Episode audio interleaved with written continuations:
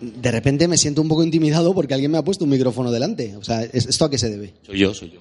Yo, yo soy de las personas que digo David. En vez de David, yo digo David. No, dependerá de si es español. Por ejemplo, digo el David de Miguel Ángel.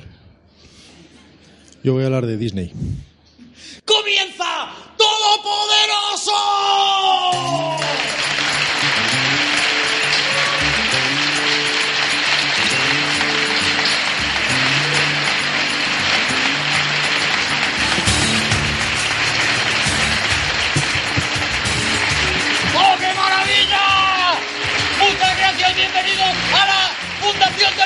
Bienvenidos a Todopoderoso.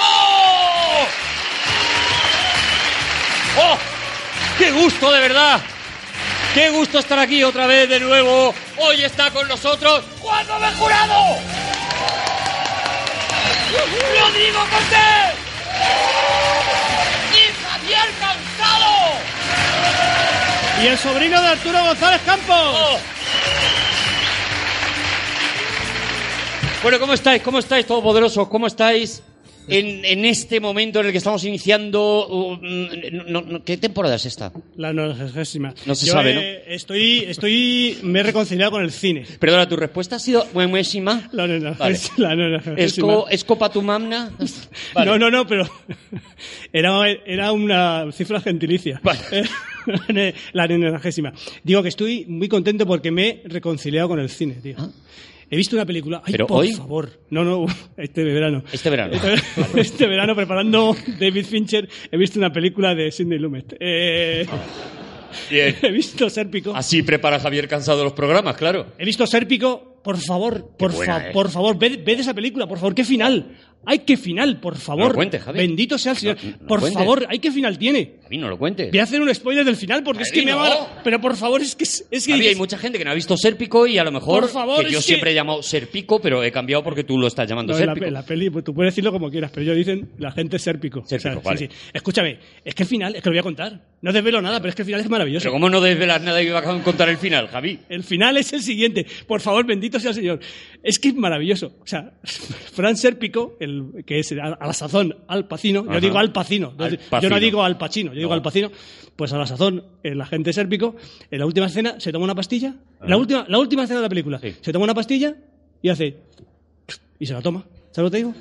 O sea, la O sea, película no- acaba con que él se ha tomado una dormidina, ¿no? Como diciendo, Sí, qué sí. paliza de Sí, sí, película. sí, pero que- pero que- se la que- toma con naturalidad. Decir ya que- sabéis que- que Javi tiene el Arturo, problema. Que, que no, hace, no, hace, no hace así. ¿Sabes lo que te digo? O Ah, sea, que echa la cabeza hacia atrás. Claro, para, para, para, no, ver. no la echa hacia atrás. Para La- que, el que no lo hace, para que el espectador piense que se está tomando una pastilla, igual que la- los, los, los que conducen en el, co- en el cine, hacen así con el volante, Mm. ¿sabes lo que te digo? Sí, sí, sí, que esto a ti te irrita muchísimo. Que dices, por favor, no conduzcas así en la vida real, cabrón.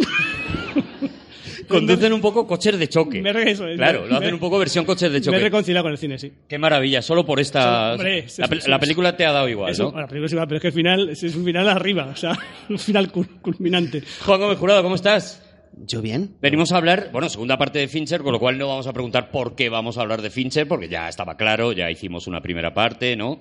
Y hay que continuar con ella. Y además eh, vamos a empezar casi por la obra maestra quizás definitiva o por lo menos hasta la fecha de Fincher. Vamos a empezar hablando de Zodiac. O sea, eh, es una estrategia para que el programa la gente escuche la primera parte y diga, bueno, todo lo que viene es mierda ya, ¿no? Entonces, no, es, es lo todo, que estás haciendo, todo lo que este señor ha hecho es bueno, pero por lo que vamos a empezar es absolutamente asombroso. Es una obra maestra. Bueno, vamos a empezar cuanto antes. Rodrigo, mm, supongo que no estás de acuerdo con lo que está diciendo Juan. De principio, diga lo que diga y a partir de ahora el resto del programa, ¿no? No, no, es una gran película. Simplemente esas afirmaciones labradas en mármol desde el inicio no, no siempre Claro, son no siempre son necesarias. No hace falta poner los títulos a competir entre sí. no pero- me- ¿No, vas a importa. preguntar, ¿No vas a preguntar, Rodrigo, qué tal su verano? ¿No vas a, vas a preguntar? Quiero decir, ¿Quieres, quieres que, hombre, yo creo que, que- deberías de, que es deberías- conveniente? yo creo que deberías de preguntarle. A ver, a ti no te lo he preguntado, lo has hecho tú porque te ha dado la gana. No, pero tú- pero- has contado que con- viste un señor tomándose una pastilla, que la- también... con la- menuda, me- menuda maravilla tiene que ser tu con, Instagram. la, con la mirada me lo has preguntado. ¿Puedo hacerlo yo? ¿Puedo hacerlo yo? El Rodrigo, ¿a qué se debió tu absentismo laboral en el último programa? Ah, es verdad. Mi verano, muy bien, gracias. Zodiac no, no, no estoy seguro de que sea Eso, o, dando detalles. o no necesariamente. No va a hacer declaraciones por lo que veo. Vamos a dar paso y empezamos con David Fincher. Vamos a darle paso a la banda sonora de la primera película de David Fincher de la que vamos a hablar hoy, 2007, Zodiac.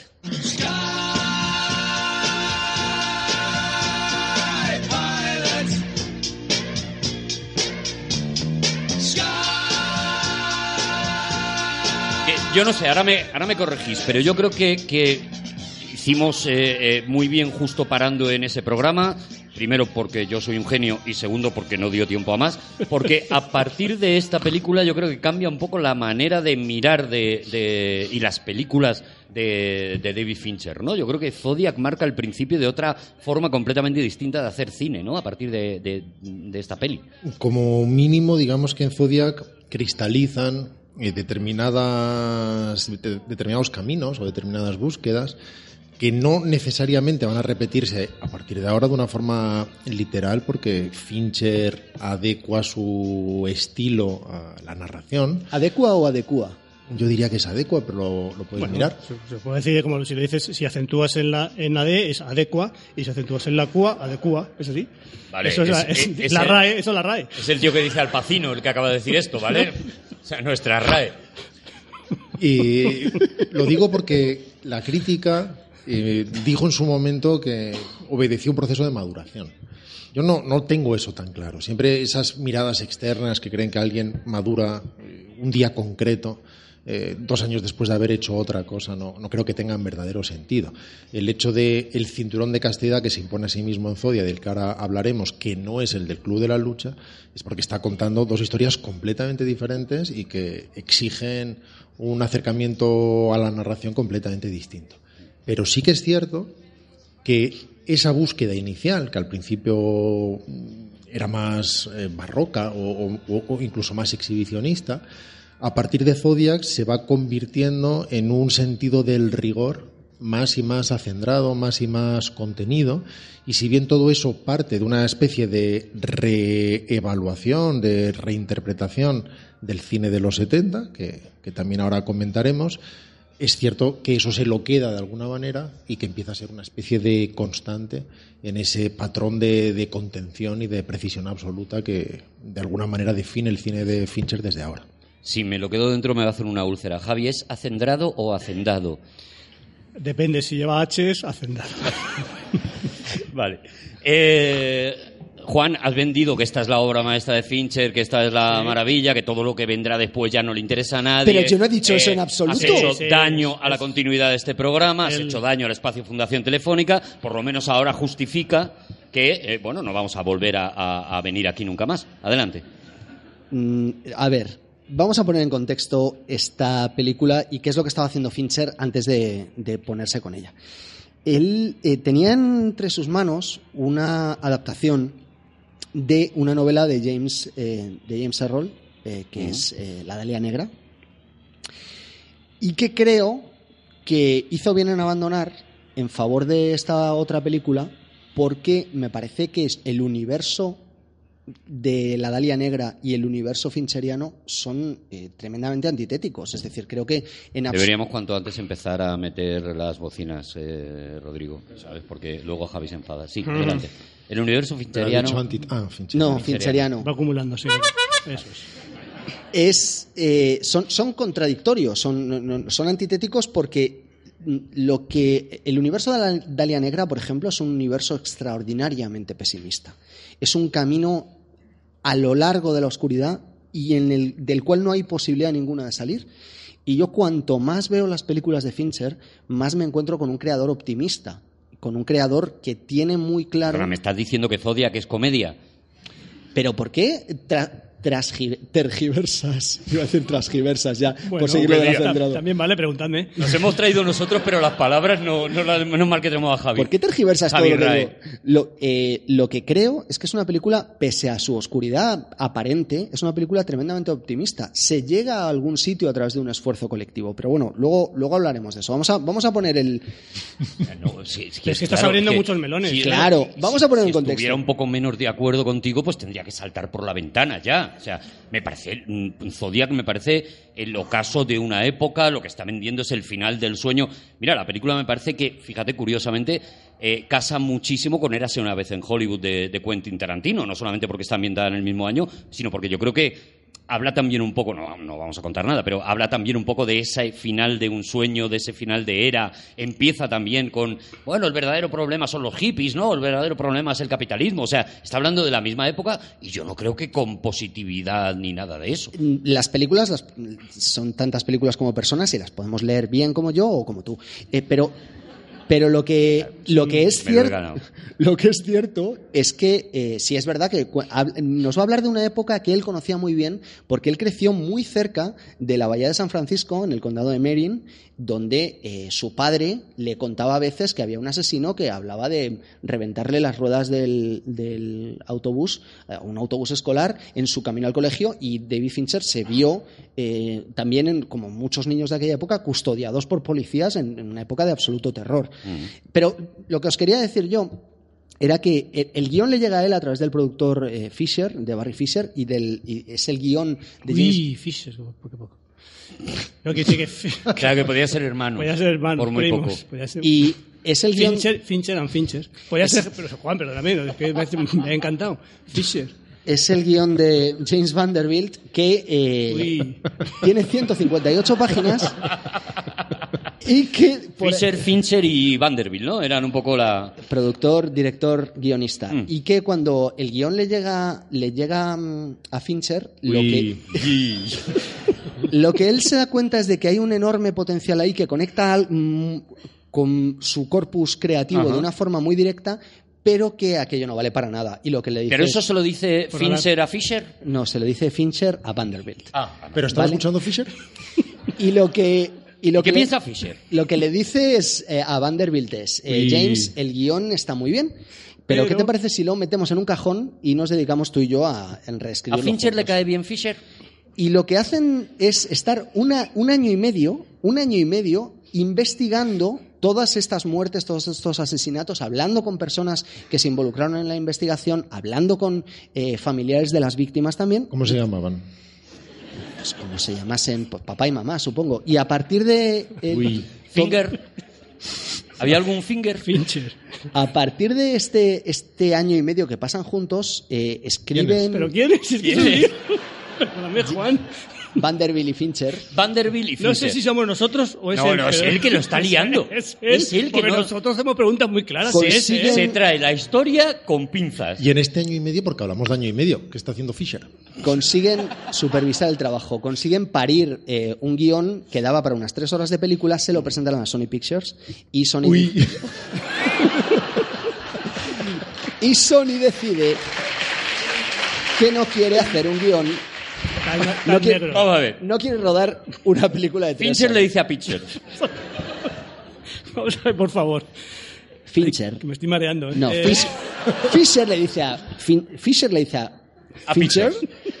es que una lo van a canción, hacer- una canción infantil de niños en inglés. que lo, que lo van a hacer con Pictures. ¿Vale? Sony dice que no, y entonces es el esfuerzo combinado de, de Warner Brothers y de la Paramount Pictures también, que, que deciden que, van, que ellos iban a producir la película en, en un esfuerzo conjunto. Esto es muy extraño, que dos grandes distribuidoras decidan hacer juntos No, yo una- creo que los oyentes están apasionados escuchando esta historia sin duda ninguna. una película y eh, lo único, la única condición que le ponen es que por favor no supere las dos horas y media para que puedan hacer el número de pases suficientes como para recuperar el dinero.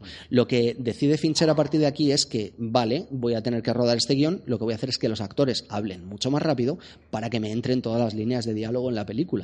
Bueno, a ver, yo tengo la película reciente. ¿Pero hablas de la red Rápido, social o hablas de rápido, Zodiac? claro. No, no hablo de Zodiac, hablo de Zodiac. Rápido, rápido no hablan en la película. Ni siquiera Pues, mucho. pues imagínate, imagínate cómo tendrían que hablar antes de que él tomara esta decisión. Pero es verdad, es verdad que él decidió que iba a aumentar la velocidad de las líneas de diálogo, con lo que eso supuso para los actores, que además tampoco es que, bueno, ya sabéis cómo es él. O sea, el, el primer día de rodaje con Mark Ruffalo, él se quería morir. Hicieron 68 tomas de la misma escena entre él y Jake Gyllenhaal. Sí, el- pasa por ser la primera película rapeada de, de- de la, historia, de la historia. Oye, ¿a ti te gusta, Javi, la película? ¿Te gusta? Es que, ¿sabes lo que pasa? Que este verano vi, vi la de... ya me he cubierto las espaldas. Vi la de, Al- vi la de Sérpico. Sérpico y claro, yo puedo ver, tengo mi tiempo muy tasado. Ah, vale, claro, que, que tú ya con esa te quedaste... Javi, pero este programa son cinco pelis. Te quedaste- Pero vamos a ver, que he visto la red social, he visto la serie, no podía ver tantas cosas, no he podido ver Zodiac. O La, Zodiac. la la película son Hulk, Misterio y Tony Stark que están buscando a un asesino. O Pues sea, ya esa es la está, película. Pues ya está. Básicamente. Pues ya está. Y, luego viene Fisher. Y ya está. y acaba todo con Fisher. No, la, ropa, la ropa de Sérpico, aquí está guay. Pero maravillosa. ¿Y el perro? Por favor. Pero y la ropa, y la ropa. Es que vestía así, como un mamarracho el verdadero Sérpico. Y le cogió la ropa al Sérpico de verdad. Pero la suya, propia. La suya propia. Es que eran de la misma talla. Al Pacino y, y Sérpico eran de la misma talla, casualmente. Y habla un Bueno, español muy malo. muy- Va- vamos a tener que hacer TP Sérpico hoy porque es la que ha preparado Javi y al final pues es que él nos va a ir llevando a... De todas maneras, no está tan mal traída la película para hablar de Zodiac. Claro. Porque de alguna manera El clavo ardiendo. es una reinterpretación de cierto cine de los 70 que en parte también cultivó Lumet. Y Pacula también, ¿no? principalmente, pero digo que en parte también cultivó Lumet. La, la- la referencia más clara es de Pacula, evi- evidentemente, que es Todos los hombres del presidente. Y es una de las razones por las que llama para componer la música David Shire, que es el compositor de, de Todos los hombres del presidente, lo cual hace, entre otras cosas, que Fincher trabaje con pistas provisionales, en este caso extraídas de La conversación, otra película de los 70, también con música de David Shire. Ahora hablaremos también de, la música de Shire y de qué manera dialoga con la película. Pero lo interesante de Zodiac es que reinterpreta una época, no la remeda de forma literal. Cuando uno piensa en Zodiac, inmediatamente rescata los aromas y evocaciones de todos los hombres del presidente. Pero cuando uno ve todos los hombres del presidente, se da cuenta de que son películas diametralmente distintas, hechas de una forma diametralmente distinta, incluso en términos de ópticas, en, eh, de manejo de, de- de la luz, del sonido, etcétera. Zodiac es una película radicalmente contemporánea, no es una película hecha a la 70, no, no funciona de, de- de ese modo es capaz de, de, de manera real, eh, quintaesenciar el espíritu de aquel cine y llevarlo a través de otras herramientas al mundo contemporáneo y a su vocación narradora, insisto, cada vez más rigurosa. Eh, se impone ese cinturón de castidad del que estábamos hablando y lo que antes era exuberancia, como sucede, por ejemplo, en Panic Room y en gran medida en el Club de la Lucha, eh, se convierte en absoluta concisión, planos eh, estáticos, eh, Hay una sobriedad absoluta. absoluta en las interpretaciones, en el montaje, en el corte, en la puesta en escena. Y sin embargo, uno no percibe ningún tipo de pobreza, todo lo contrario. Digamos que esos engranajes de los que hemos hablado alguna vez, con esas microtuercas que cada vez aprieta con mayor precisión, engarzan de forma única en Zodiac, de un modo que a partir de ahora va a ser común en él, aborde lo que aborde. Eh, hace, para empezar, esto obliga a rerodar gran parte de la película en busca precisamente de esa precisión y, y, de hecho muchos de esos planos se reelaboran digitalmente a posteriori para que sucedan sincronías de modo que no sucedieron ni siquiera en el rodaje, ni siquiera en el segundo rodaje. Dices re- rerodar porque una, una vez rodada, volver a rodarla otra vez o porque la, la cambiaban en el, el montaje o... En el cine de estudios, los, los reshoots, que es como se llaman, es decir, volver a hacer determinada, volver a rodar determinadas escenas o conseguir determinados planos, es bastante habitual. No, no necesariamente bueno, es necesariamente es eh, relativamente habitual precisamente por esa tradición de reescribir y de reelaborar constantemente la película, entre otras cosas, al dictado de las pruebas que se hacen previamente con público. Así que se considera que una película siempre es un trabajo en progreso, que es eh, teóricamente intervenible en cualquier instante, lo cual muchas veces daña más que otra cosa, pero en fin, es como es y es así desde hace muchas décadas y no se lo plantean de otro modo. De hecho, él dice muchas veces, las películas no se terminan, se abandonan. Sí, eso lo dijo antes Picasso, imagino que él lo estaba, lo estaba Bueno, citando. Estaba cual- remedando, había hecho un reshoot también.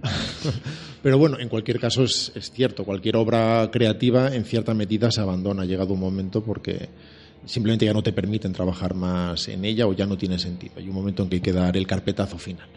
Pues eso es lo que tardan en hacer muchas veces y consideran que es demasiado larga, que hay determinadas partes que no se entienden, que determinados aspectos son demasiado artísticos pero que el público no los está aprobando, que hay cosas que se podrían hacer con más interés o que se podrían ajustar las tuercas aún más y a veces se reruedan cosas porque se considera que no han funcionado o porque vendría bien otra escena de terror o porque esta parte es demasiado plana y una persecución aquí en medio eh, conseguirá mejorar el ritmo general o por lo que sea, porque se le ocurre al productor. Hay que meter mono, porque hay veces que un mono te salva una película, claro. Entonces dicen, pues esto Zodiac, pero con un mono, pues ya es más risa. En este caso hicieron muchos reshoots y después un montaje muy muy largo que en un momento dado ya hubo que abandonar.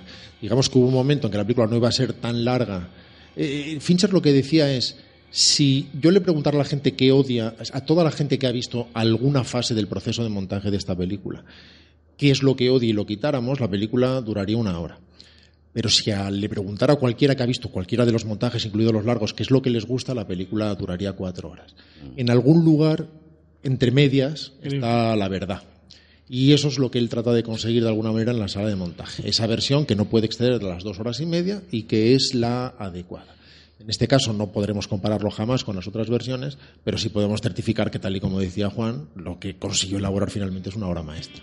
Yo os quería preguntar, porque mm, no sé si estáis de acuerdo conmigo. Yo creo que a partir de esta película, y por eso decía que sí que a mí sí que me parece que marca un punto, eh, eh, a Fincher le empiezan a, a Fincher, no a Fischer, le empiezan a interesar mucho más la intrahistoria que la propia historia. Quiero decir, en el Club de la Lucha él rueda la película en función de voy a contar esta historia y cuál es la mejor forma posible. En Seven, que al final es la, mm, también la persecución de un psicópata que va cargándose gente, también creo que está puesto a servicio del guion. Y sin embargo aquí él empieza a querer eh, me da la impresión contar más cosas que la propia historia. De hecho, la propia historia le importa bastante poco y lo que le importan son la época, los personajes, la- el ambiente, que es una cosa muy mm, difícil de definir, pero de repente las películas de, de Fincher tienen ambiente más allá de, de- de la historia que están contando. No sé si esto me lo he inventado yo. Lo que sucede con las buenas películas, y las de Fincher lo son, es que resultan tan interesantes y tan llenas de capas que resulta muy difícil reducirlas a una sola cosa. Y necesariamente resuenan de formas diferentes en cada uno de los espectadores. Pero yo creo que eso ya sucedía con él antes. O sea, si habláramos de lo que va a Seven, podríamos hacer una sinopsis clara, pero también la podríamos hacer de Zodiac. Sin embargo, eso no es necesariamente de lo que va la película, como sucede con el club, como sucede con el Club de la Lucha. Para Juan, Zodiac es una película enormemente optimista, para ti es sobre el fin de una época, para mí es una película sobre la obsesión. En fin, cada uno tenemos nuestra mirada y eso rebota en quienes somos y en nuestras afinidades. Y eso es lo interesante de una película que plantea preguntas y no necesariamente proporciona las O respuestas. sea, cada uno tiene una versión. Si os parece, el próximo Todopoderosos, Mm. yo ya la habré visto. Y si Ajá. queréis, fuera de contexto, digo lo que es para mí Zodiac. Vale, abrimos un paréntesis en ese Todopoderoso, Vamos. hagamos el tema que hagamos, ¿no? Yo me traigo unas fanfarrias, si queréis, de casa o algo. Por favor. Las tocamos y, y opino también. Y, y de alguna manera desempatas, ¿no? por, no Porque- quedar- por no quedarme al margen, digo. No, lo que diga Javi va a ser al final. Fijaos como mm, en muchas ocasiones se ha intentado empatar, incluso él mismo lo ha hecho en alguna entrevista, eh, correlacionar mm, eh, Seven con Zodiac. Mm. De manera casi inevitable, porque es el mismo director hablando sobre una historia de un asesino en serie, no pueden ser más distintas las películas. Fíjate, eh, eh, Seven era un viaje hacia la oscuridad constante eh, y que curiosamente terminaba filmándose a plena luz del día. Ese desenlace que todos recordamos en Seven está ocurriendo bajo los ojos de Dios, a cielo abierto y con ese eh, psicópata que dice de sí mismo ser un enviado del Altísimo, eh, sometiéndose a su juicio último y finalmente siendo pagando el precio que él mismo ha decidido pagar por sus pecados. Sin embargo, lo que encontramos en Zodiac es el viaje contrario. Es un viaje desde la luz inicial de la película hacia un planteamiento progresivamente más oscuro, cada vez más cercano a la, filmo- a la cinematografía que encontramos al principio de Seven, con esos verdes, con esas, esas zonas lluviosas, y que termina, curiosamente, estando en paz con un concepto que es radicalmente opuesto al espíritu del siglo XXI, que es la incertidumbre. Hoy en día lo que queremos es la inmediatez, tener una opinión inmediata sobre absolutamente todo, eh, habitualmente equivocada, por poco reflexionada, y que además eh, lo contrario produce como una- un cierto desasosiego. ¿no? Lo que Fincher nos propone, y es increíblemente adelantado a su tiempo, vista hoy en día esa película es demoledora, es como eh, se puede uno estar en paz con la incertidumbre, puede uno estar a gusto sabiendo que no se ha resuelto el misterio que planteaba la película, que no importa, porque lo realmente importante es que hubo un grupo de personas que por todos los medios a su alcance intentó restaurar esa paz social de la mejor forma que pudieron, pagando también su propio precio a través de la obsesión, como decía Rodrigo antes, ¿no? Sí, es que yo estoy bastante de acuerdo con que esta película tiene mucho que ver con la obsesión y no sé cómo se puede defender otra otra visión. Sinceramente Francamente. lo digo. Francamente lo digo. No, pero, Pero- pero, pe- también estoy de acudo con eso, ¿no? Pero con es que una- la Fincher- obsesión es optimismo también, ¿eh? Piénsalo. Fincher juega mucho a, a- a- a decir, no te voy a dar la satisfacción. Bueno, cualquiera que, que supiera la historia de los Estados Unidos, la historia del asesino del, del horóscopo, sabía. Pero es verdad que él juega mucho a eso, ¿no? A, a- a lo que tú dices, ¿no? A, no te voy a dar la conclusión que tú quieres porque esto es la vida, no es el cine, no es nada, es, es la vida y la vida en la vida a veces no se resuelven En las todo cosas. caso, es la película sobre el grupo de, un grupo de personajes que hacen una serie de cosas, no sobre el asesino, no sobre el asesino múltiple, a pesar de que vemos asesinatos de una forma muy despiadada y a la vez muy respetuosa y muy respetuosa con, con la verdad. Es una de las cosas que a él le preocupaban y que no es habitual en Hollywood. Él podía haber sido flexible de muchas maneras y trató de investigar de una forma muy concienzuda y cercana incluso a familiares de algunos de esos muertos cómo habían sucedido de verdad las cosas para poder reflejarlas. Inciso, y se abrió el caso de nuevo a raíz de la película y de las revelaciones que se plantearon en ella. Y uno percibe precisamente esa, esa frialdad de alguna manera o esa distancia a la hora de exponer de una forma tan objetiva determinados hechos, de un modo que afecte inevitablemente al espectador, sin recrearse, sin embargo, en nada de eso ni, ni buscar el morbo, sino sacudir al espectador de una, de una forma muy clara, pero sobre todo ver cómo todos esos actos mm, van siendo digeridos o procesados Mm. por cada uno de los de los personajes, Claro, sí. particularmente el de Jake Gyllenhaal, que es el que se ve más consumido por este proceso obsesivo mm, del que uno no puede evitar plantearse si merece la pena o no. No está haciendo de él una mejor persona en ningún momento, lo está eh, apartando de eh, todo lo que le sería natural y humano Del hijo, la mujer. y a la vez para nada particularmente especial. Es un viñetista que tampoco va a conseguir nada ni va a cambiar nada. A veces da la impresión de que ese proceso obsesivo sucede por sí solo de una manera inevitable, pero no con una finalidad eh, necesariamente mejoradora de nada. Y eso es muy particular también de Fincher. No sé si es eh, malvado o pesimista, pero su cine no es... A mí no me parece, Juan lo ve de otra manera. Eh, a, mí no me. Cuando lo veo de otra manera, quiero decir que cada uno lo vemos de una forma distinta. na- na- nadie tenemos la razón. Pero en lo personal me sucede como con el cine de Kubrick. No sé cuál es la, lo que piensa cada uno de ellos de forma individual sobre cada una de las personas, sobre el amor o sobre conceptos abstractos, pero da la sensación de que su, opinión sobre el género humano no es particularmente optimista.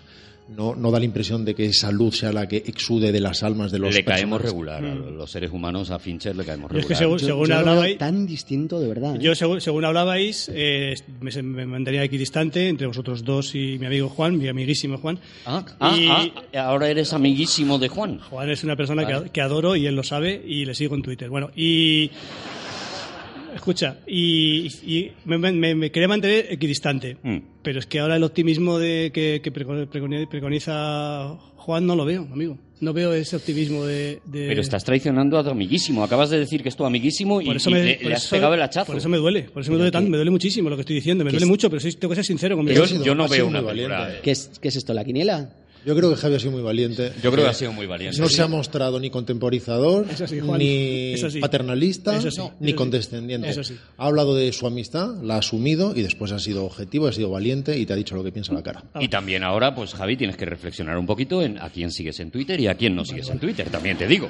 Claro, que al final es que todo es la consecuencia. Bueno, Zodiac es- Fijaos Sí. en otra cosa, Ah. que es que creo que debemos, que- creo que debemos eh, seguir con lo que estaba diciendo antes de que me interrumpierais tan groseramente. Y es Sí, por favor, que está todo el mundo pendiente. y es esa necesidad eh, de diferenciar esta película de Seven en otro, en otro aspecto fundamental. Fijaos cómo eh, en Seven nosotros teníamos una sociedad increíblemente pesimista y muy chunga, en la que todo el mundo estaba para sí, para sí mismo, extraordinariamente egoísta, y luego había un personaje que estaba al margen de esa sociedad, que era John Doe, que de alguna forma traía una especie de revelación con la que uno podría estar de acuerdo o no, más bien no, por lo de matar gente, pero que, pero que estaba en otro extremo. Estaba como trayendo una, una, verdad que venía de otro sitio. Sin embargo, cuando Fincher retrata al asesino del zodiaco, lo hace de una forma inapelable. Este asesino del que yo os voy a hablar no es alguien que esté opuesto a la sociedad, es un subproducto directo de ella. Nosotros hemos creado esta sociedad, nosotros hemos creado en este ambiente de Nixon, de post-Watergate, de esta especie final de Camelot, hemos generado un país eh, teóricamente democrático y en la práctica eh, extraordinariamente alienante, donde este asesino encuentra su caldo de cultivo. No es alguien que viene a traernos algo distinto. Es alguien que no es un loco, no es un loco independiente, sino es un loco que ha generado la propia sociedad. Es el hijo directo de esta sociedad y es el, la anticipación de muchas cosas que van a venir después. Y él lo interpreta de esa forma y curiosamente. ¿Y lo interpreta de esa forma? Fincher. Y curiosamente es la propia sociedad, a través de ese esfuerzo del que os decía antes, la que intenta romper esas costuras y decir, no, esto podemos arreglarlo de alguna forma. Pero eso, un momento, ¿lo interpreta Fincher o lo interpretas tú? Mm. Es, curiosidad legítima. No, será Fisher. Creo que la interpretación que él da al asesino del zodiaco, no, o sea, le podía haber puesto como un loco sin más, ¿no? Y eso hubiera, quiero decir. Si ni siquiera define quién es. pero sí a través de sus acciones, porque al fin y al cabo lo que su identidad o las cosas que él diga de sí mismo son irrelevantes. No se fija en lo que, por ejemplo, fijaos como John Doe estaba solo definido a través de lo que él decía de sí mismo. Cuando él nos da el parlamento al final de la película, nosotros interpretamos qué es lo que ha estado haciendo. Aquí no. Aquí lo que hace, eh, dice, este señor actúa de esta determinada forma porque eh, hemos creado este monstruo nosotros entre todos. Pero lo maravilloso yo creo que es un poco lo que apuntaba Rodrigo, ¿no? Que, que autores de este tipo eh, tan abiertos como Kubrick o como, como Fincher, precisamente lo que provocan es esto. O sea, que el cada debate, uno, claro, claro. Que cada uno nos vamos a llevar una película y que no pasa nada, nadie tiene la razón, nadie tiene la verdad de, de qué era lo que estaban pensando, qué era lo que querían contar, porque lo que hace es ponerte la película delante y decir, ahora te das un paseíto a tu casa y lo vas pensando y... y, el otro era Fisher, Fincher y el, el Obi, Obi Kenobi, o como era el otro, James Vanderbilt. Vanderbilt, eso es. El, guionista. El guionista. Sí, Vanderbilt, ¿qué pintaba ahí? Que estaba basado en la novela de Gray Smith, que es el, el caricaturista que interpreta a Jake Gyllenhaal. Le preguntaba, le preguntaba a Juan precisamente porque un esfuerzo obvio y consciente de Fincher es el de no imponer ese tipo de miradas, las, las elude de forma sistemática. Inevitablemente su mirada se va a filtrar de mil maneras y es muy posible que, que Juan capte muchas de ellas. Pero él seguramente si escuchara a Juan diría es una interpretación perfectamente válida y diría no es la misma, no es la mía, ni estoy seguro de tener una, pero, pero es una respuesta perfectamente legítima. De hecho, eso, él ha dicho literalmente eso, eh, no sé si lo sabías, si no mm, has adivinado el pensamiento de Fincher, porque en algunas entrevistas hablando de ello, él dice que deseaba generar esta duda de la que hablaba antes Arturo y que todas las opiniones le podían parecer válidas y que ni siquiera él tenía una propia. Lo que se ve claramente en todo el cine de Fincher, pero yo creo que a partir de ahora mucho más, es esta cosa de aquí te dejo la película y, y, y trabájala tú y saca tú las conclusiones. No, no vengo aquí a decirte nada. Además, hay directores que de alguna manera tienen una respuesta personal a algo y no la imponen. Y en el caso de Fincher da la impresión de no tener una respuesta personal siquiera ante determinadas cosas, sino de tratar de hacer aquello que hablábamos el otro día, que es eh, dejar marca, eh, dejar una cicatriz, no, no necesariamente una tesis. Lo que sí podemos ver en lo formal es determinadas búsquedas que, insisto, eclosionan en esta película. Por ejemplo, hay una búsqueda en toda su cinematografía a usar cada vez menos luz o una luz cada vez más densa, teniendo las figuras en penumbra y buscando una especie de eh, realismo cada vez menos estilizado. En este caso está trabajando con Harry Savides, uno de los grandes operadores del Hollywood actual, que por otro lado destacan precisamente por su sencillez en el planteamiento lumínico. y cada vez pedía menos y menos luz. Y una de las razones por las que se enfadaba inicialmente con sus operadores es porque les decía, estoy viendo demasiado, y ellos le decían, no, después en laboratorio ya quedará como quieres, y luego en laboratorio no sucedía.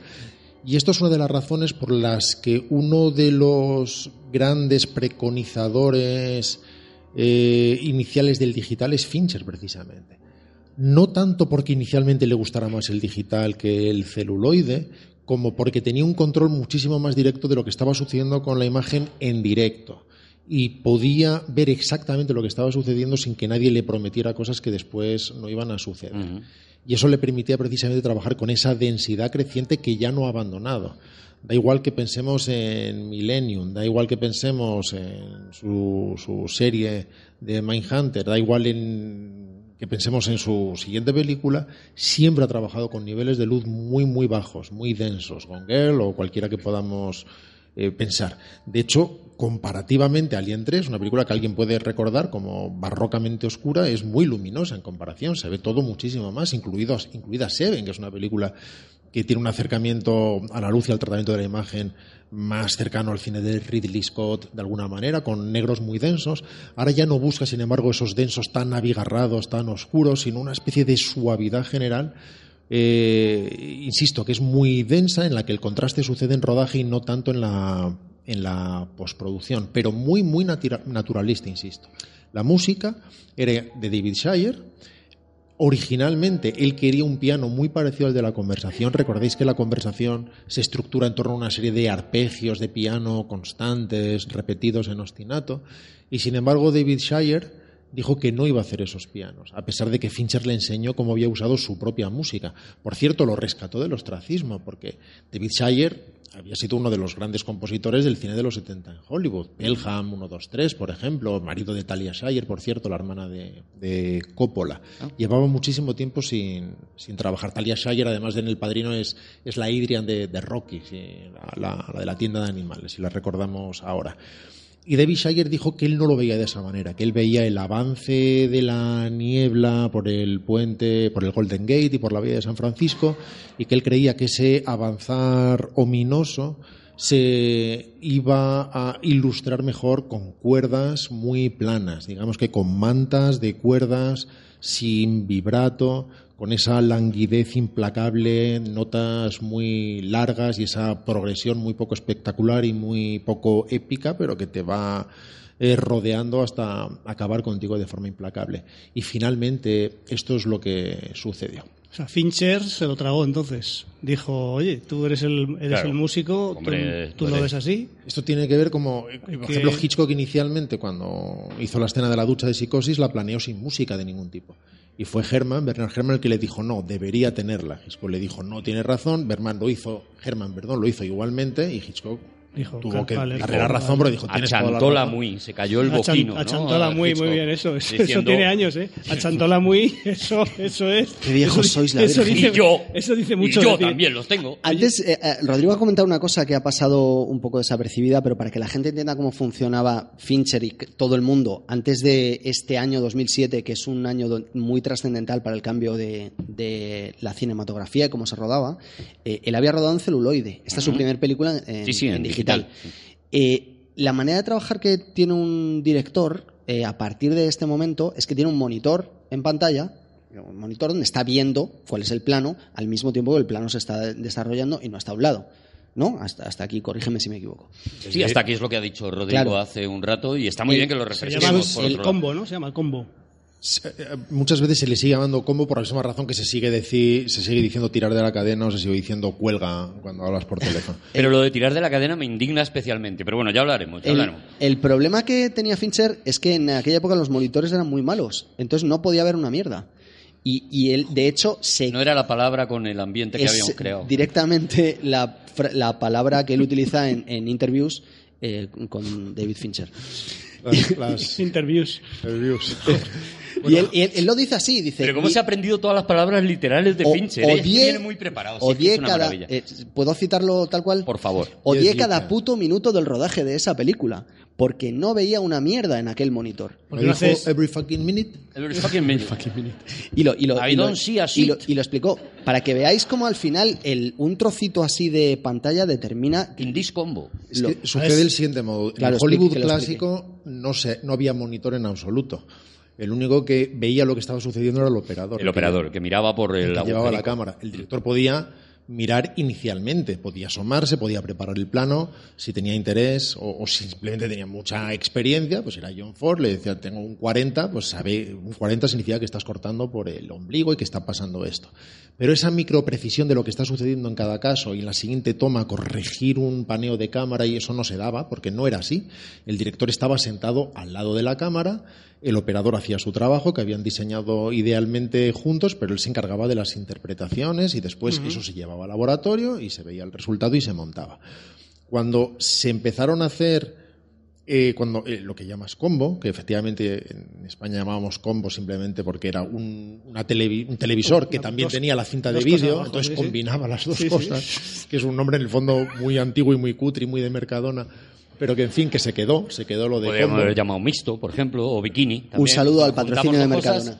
Me refiero que es una cosa que, que compras en el Claro, Carrefour. un combo. Era, mira, un combo. Viene, Claro, en el cine, viene en la tele y tiene, incluida, y tiene incluido el vídeo. Eso Palomita, Coca-Cola, un combo. que alguno lo ponía en la, en la cocina. Se ha quedado en lo que se llama el video village o ahora es- mucha gente le, le seguimos llamando combo en los rodajes.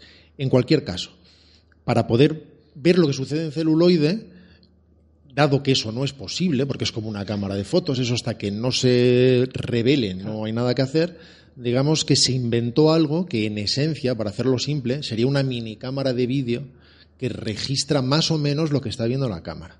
Así que uno no ve el resultado, sino que ve el cuadro, ve el encuadre, ve más o menos lo que va a suceder. Eso, por ejemplo, empezó a hacerlo Coppola en Corazonada. Es un invento relativamente reciente. Es decir, hasta los 80 el director no veía de verdad lo que estaba sucediendo en tiempo real. Se rodaba de otra manera. Y claro, eran cámaras muy deficientes y por mucho que eso se fue mejorando con el tiempo con el celuloide, uno tenía una referencia de la imagen. Y cuando se está trabajando con niveles de luz muy densas, esa cámara de vídeo, que no deja de ser una cámara de vídeo de calidad regulera, no permite ver la imagen bien y sobre todo no permite ver lo que va a suceder después cuando eso se revele con unos procesos determinados. En cambio, en el digital, que tiene muchos problemas por muchas razones, y el celuloide en según qué aspectos es muy superior todavía al digital, aunque haya quedado aparcado, pero eso es eh, tema para otra conversación. Sin embargo, sí ofrece esa ventaja, que es que lo que uno ve es lo que está viendo en el monitor, eso es lo que está registrando de verdad la O sea, cámara. eso es lo que sabes que, bueno, con los cambios que haya, eso es lo que se va a ver en pantalla, tal cual.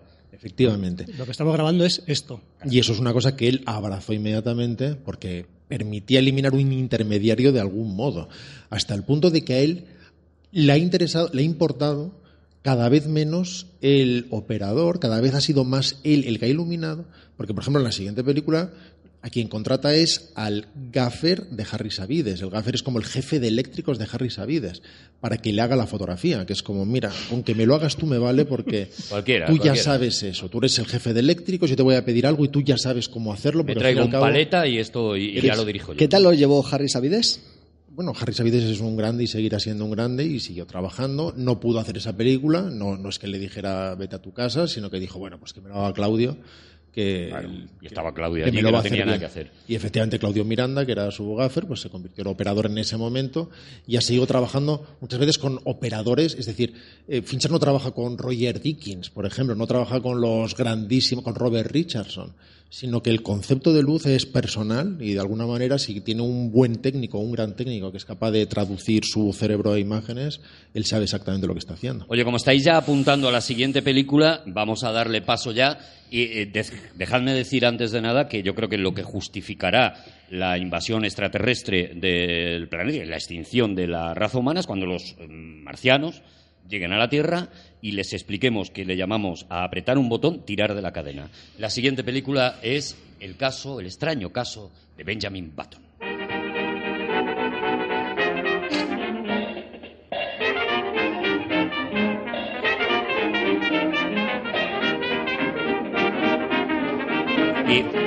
Mí me parece una delicia esta película, me parece una preciosidad. Ya sé que no es de la que más mm, se habla de Fincher, ya sé que no es la que más gusta, ya sé que eh, todo el mundo parece esperar otra cosa de esa película y luego no se lo encuentra.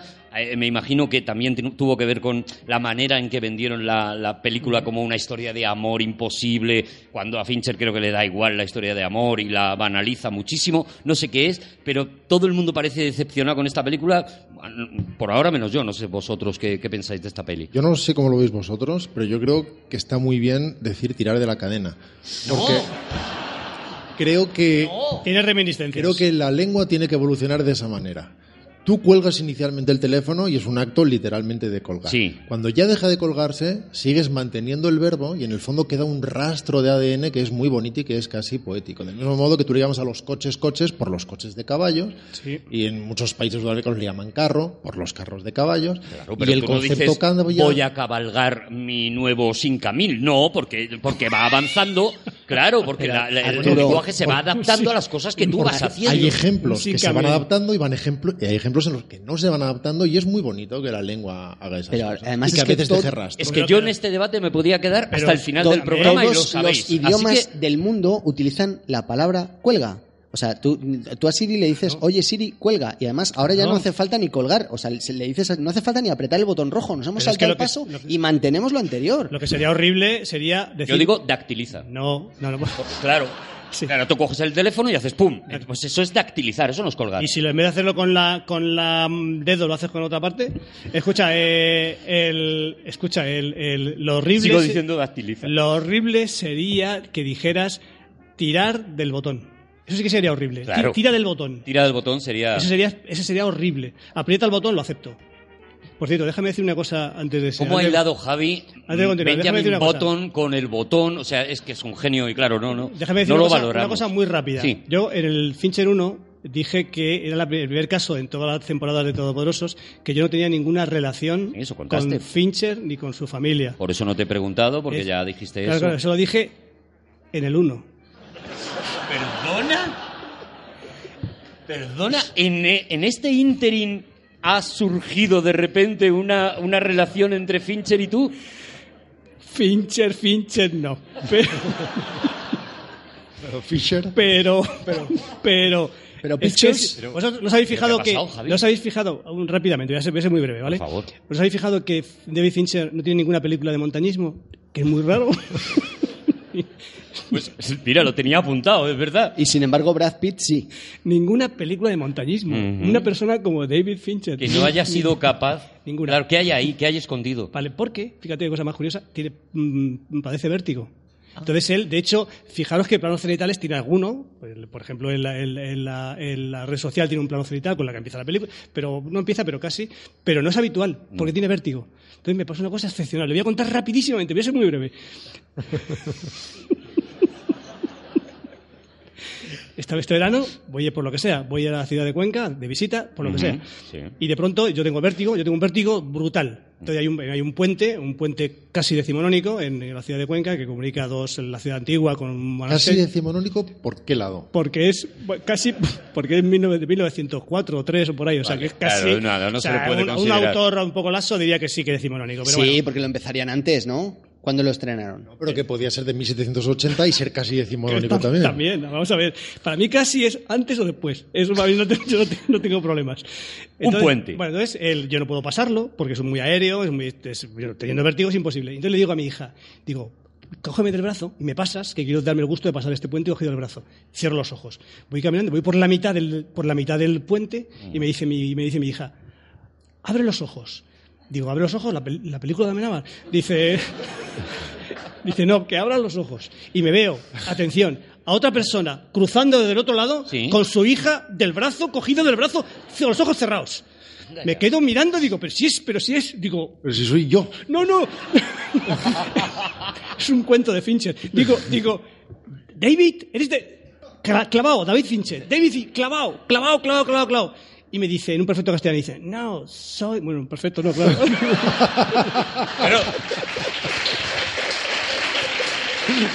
dice, le estás estropeando tú el castellano a David Fincher. no, dice, no. Dice, no, no soy David Fincher. Soy su primo. el primo de David Y Fincher cuando yo me quedé, me quedé, me en quedé- Cuenca. me quedé sí, me estaba de visita, como, como sea, por lo que sea. Y, y cuando, está, cuando se está alejando, le digo, "Good- goodbye, en inglés perfecto. Digo, goodbye. bien, y me dice, educado. dice, mi primo también tiene vértigo. Orión. ¡Qué maravilla! Impresionante. Buah, impresionante, Espectacular. Impresionante. Impresionante. O sea que ya, ya ni siquiera David Fincher no tiene nada común conmigo, ni siquiera, o sea, todos, Todos, todas claro. las personas que, de verdad, es, increíble, es magia, es magia lo que, claro, Es luego, impresionante. luego, ¿por qué traemos a Javi? Pues por estas cosas. Inicialmente, el productor de esta película A ver, cómo, espérate, a ver cómo se apellida, a ver, a ver A cómo se apellida. Lo que quería era eh, que la eh, rodaran eh, Robert Zemeckis o Steven Spielberg. Porque, de alguna forma, el guion que había... ¿Te apagas cuando estamos hablando los demás y te enciendes cuando ves que hay un hueco? Se ha ido y todo, ¿eh? Vale. Sí, yo, yo es- espero eh, pacientemente porque en stand-by se ahorra más energía. Y el... el- Te voy a echar un trapo en la cabeza como los canarios. Cuando hablemos nosotros. digo, va- vamos a descansar a Juan y le- te voy a echar un trapito en la cabeza, de Húmedo, verdad. húmedo. el, el guionista Roth eh, era el, el mismo que había escrito el guion de Forrest Gump. Hmm. Y de hecho, inicialmente en la película estaba muy impregnada. Tienen muchos puntos en común las dos películas.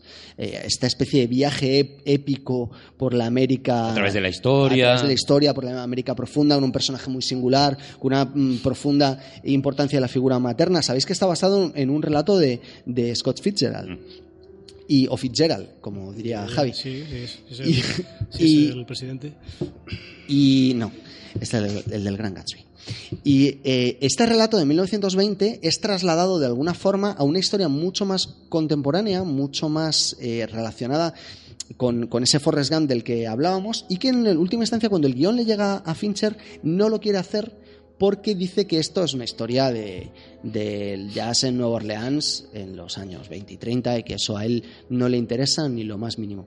Pero colaboran los dos juntos y vuelven y, y consiguen crear una historia que sí que se parecía mucho más al relato original y que de alguna forma tenía un sentido épico donde Fincher encuentra algo extraordinariamente suyo y es ese optimismo del que estábamos hablando antes y que ya habéis admitido que es eh, indistinguible de la segunda etapa de Fincher. No, no, no, Ese- no, no, No, no, lo hemos admitido, no, pero no, da igual, no. ¿no? Es- que si no, lo avanzaremos. Era yo el único que lo admitía y ya lo, lo he desadmitido, si existe este verbo. Lo que Fincher pidió eh, como condición sine qua non para rodar la película era que Brad Pitt tenía que ser el protagonista. Y Brad Pitt a su vez pidió otra condición sine qua non y es que tenía que rodar él mismo todos los. eh, el personaje en todas las etapas de, de la historia. Sabéis que es la historia de un hombre que nace viejo y va eh, Yendo para atrás. ye- yendo hacia atrás hasta eh, morir en la, en la niñez, en la, en la guardería prácticamente, ¿no? Y, y Brad Pitt dijo que él quería es- el, el protagonista en todos los casos. Y en la tecnología en aquel momento no lo permitía. Sin embargo, se desarrollaron técnicas que pudieran permitir insertar el rostro de Brad Pitt en los otros tres actores que interpretaron a- al personaje de Benjamin Button, además de él, y gracias a eso, y con un coste elevadísimo, y con un estilo tremendamente hiperrealista, que luego ha sido descartado. Por ejemplo, las películas de Marvel, cuando vemos a- al Capitán América, vemos que Steve Rogers, cuando es un microbio, es, tiene la, la cara de él y, y no puedes darte cuenta. Sin embargo, aquí sí que percibes mucho el trucaje. Ujú. Bueno, claro, estamos hablando de, de 2008, han pasado los años suficientes seguramente para, para hacer esto. Lo que sí que es verdad que a mí esta película mm, mm, me pasa, y a lo mejor estoy muy obsesionado con eso, me pasa que la historia me interesa muy poco, sin embargo me recreo en cómo está rodada, cómo está interpretada, cómo está contada esa, esa película. No sé si, si es algo que, que, que porque a Fincher no le gustaba tanto el guion prescinde y decide hacer un alarde, no sé. ¿Has visto que ahora cuando vas a poner el coche ya no es una llave, pero le llamas llave y lo pones y ya arranca? Y no es una llave, pero tú le sigues llamando llave. Claro, pero yo digo aprieta el botón para encender el coche, no digo tira de la cadena para encender el coche. De hecho, el arranque Pero se, dices, ¿dónde se está la llama- llave? De hecho, el arranque se llamaba así porque tú arrancabas el coche a través de, de un mecanismo de tracción y ahora es un botón tu- un el inyección. microchip, Y la O los gente que va con el microchip, que haces con el microchip, tic, vas a donde quieras. pim. A mí- Yo en mi casa, por ejemplo, tengo ya un microchip. ¿Tú ya tienes microchip para...? Sí, ¿Pero casa. te lo han puesto por si te pierdes como a los perros o, o te lo han puesto para abrir la puerta de la casa? Para saber dónde Por si estoy. se pierde. Pero es verdad, los mecheros, Los decías tú. mecheros ya no tienen mecha, pero tú sigues diciendo un mechero y son de gas. Pero los mecheros no tienen mecha. No Pues, tienen pero mecha. tenían inicialmente tenían Claro, es- mecha y por eso se llaman mecheros, porque es antes tenían es, mecha. eh, Tiene una mecha y se iba consumiendo, y claro. hace mucho que se dice mechero sin que tengan mecha, Arturo. ¿Os gusta Benjamin Button? A mí personalmente es de las películas que menos me interesan de Fincher. Ya, sabía que estaba solo en esto. Y creo que de alguna manera además va contra la filosofía inicial seguramente de Eric Roth, que efectivamente está más cercana a- al cine de Spielberg o al cine de CMX, por alguna razón. Eso no es necesariamente malo, podría haber dado como resultado algo mucho menos convencional, más frío, más desapasionado y a la vez más interesante. Pero tengo la impresión de que trata de conseguir emoción en determinados momentos y que no consigue esa emoción. No es, el fuerte de, Fincher, precisamente, las emociones. Imagino que en lo personal las sentirá como cualquier hijo de vecino. Pero el manejo narrativo de las emociones no es precisamente donde radica su fortaleza como narrador, del mismo modo que el sentido del humor no es exactamente el punto fuerte de, de Fincher. Ahí tiene un par de chistes en la película que dices, podría haberlos hecho yo. Y aunque este relato de alguna manera se separa Es mucho. el insulto más faltón que has hecho nunca en, en- en todo Todopoderosos. Lo he ¿eh? hecho a plena, a- con plena conciencia. Me ha dolido a mí, fíjate.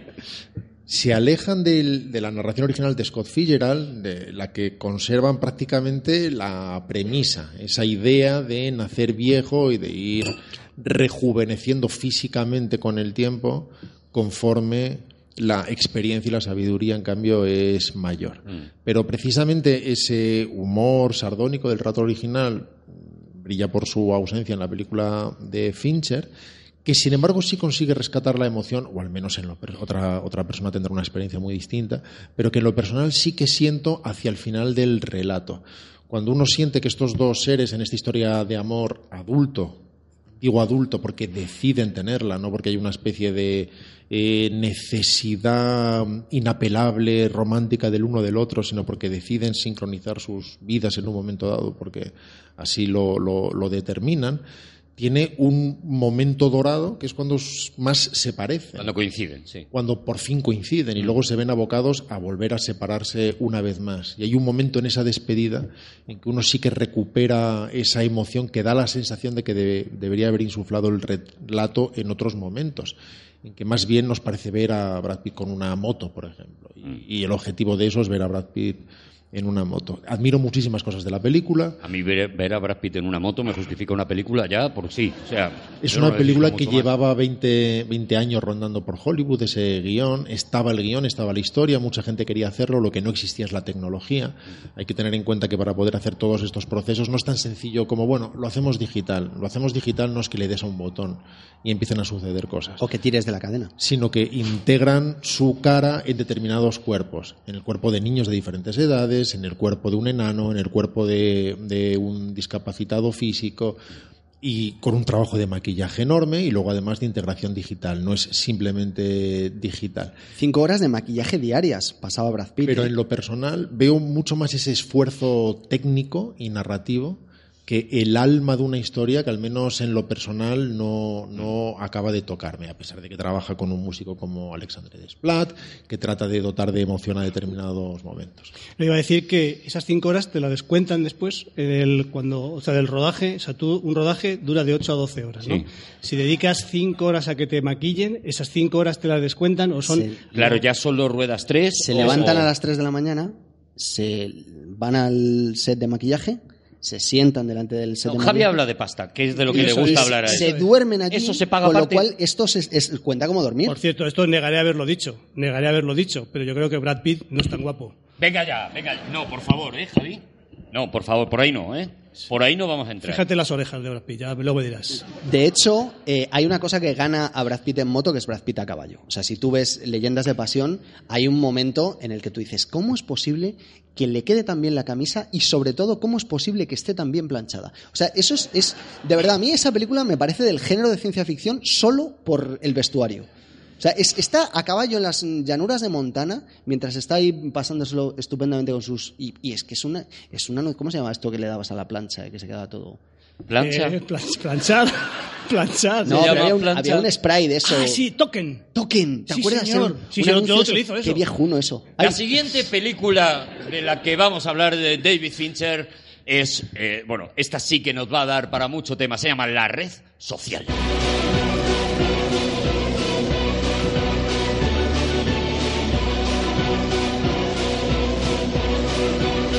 La película sobre la creación de Facebook que hace David Fincher y como eh, Javier Cansado está cada vez más separado de las redes sociales, yo creo que Javi eh, Fíjate, es la que he visto recientemente en la red social.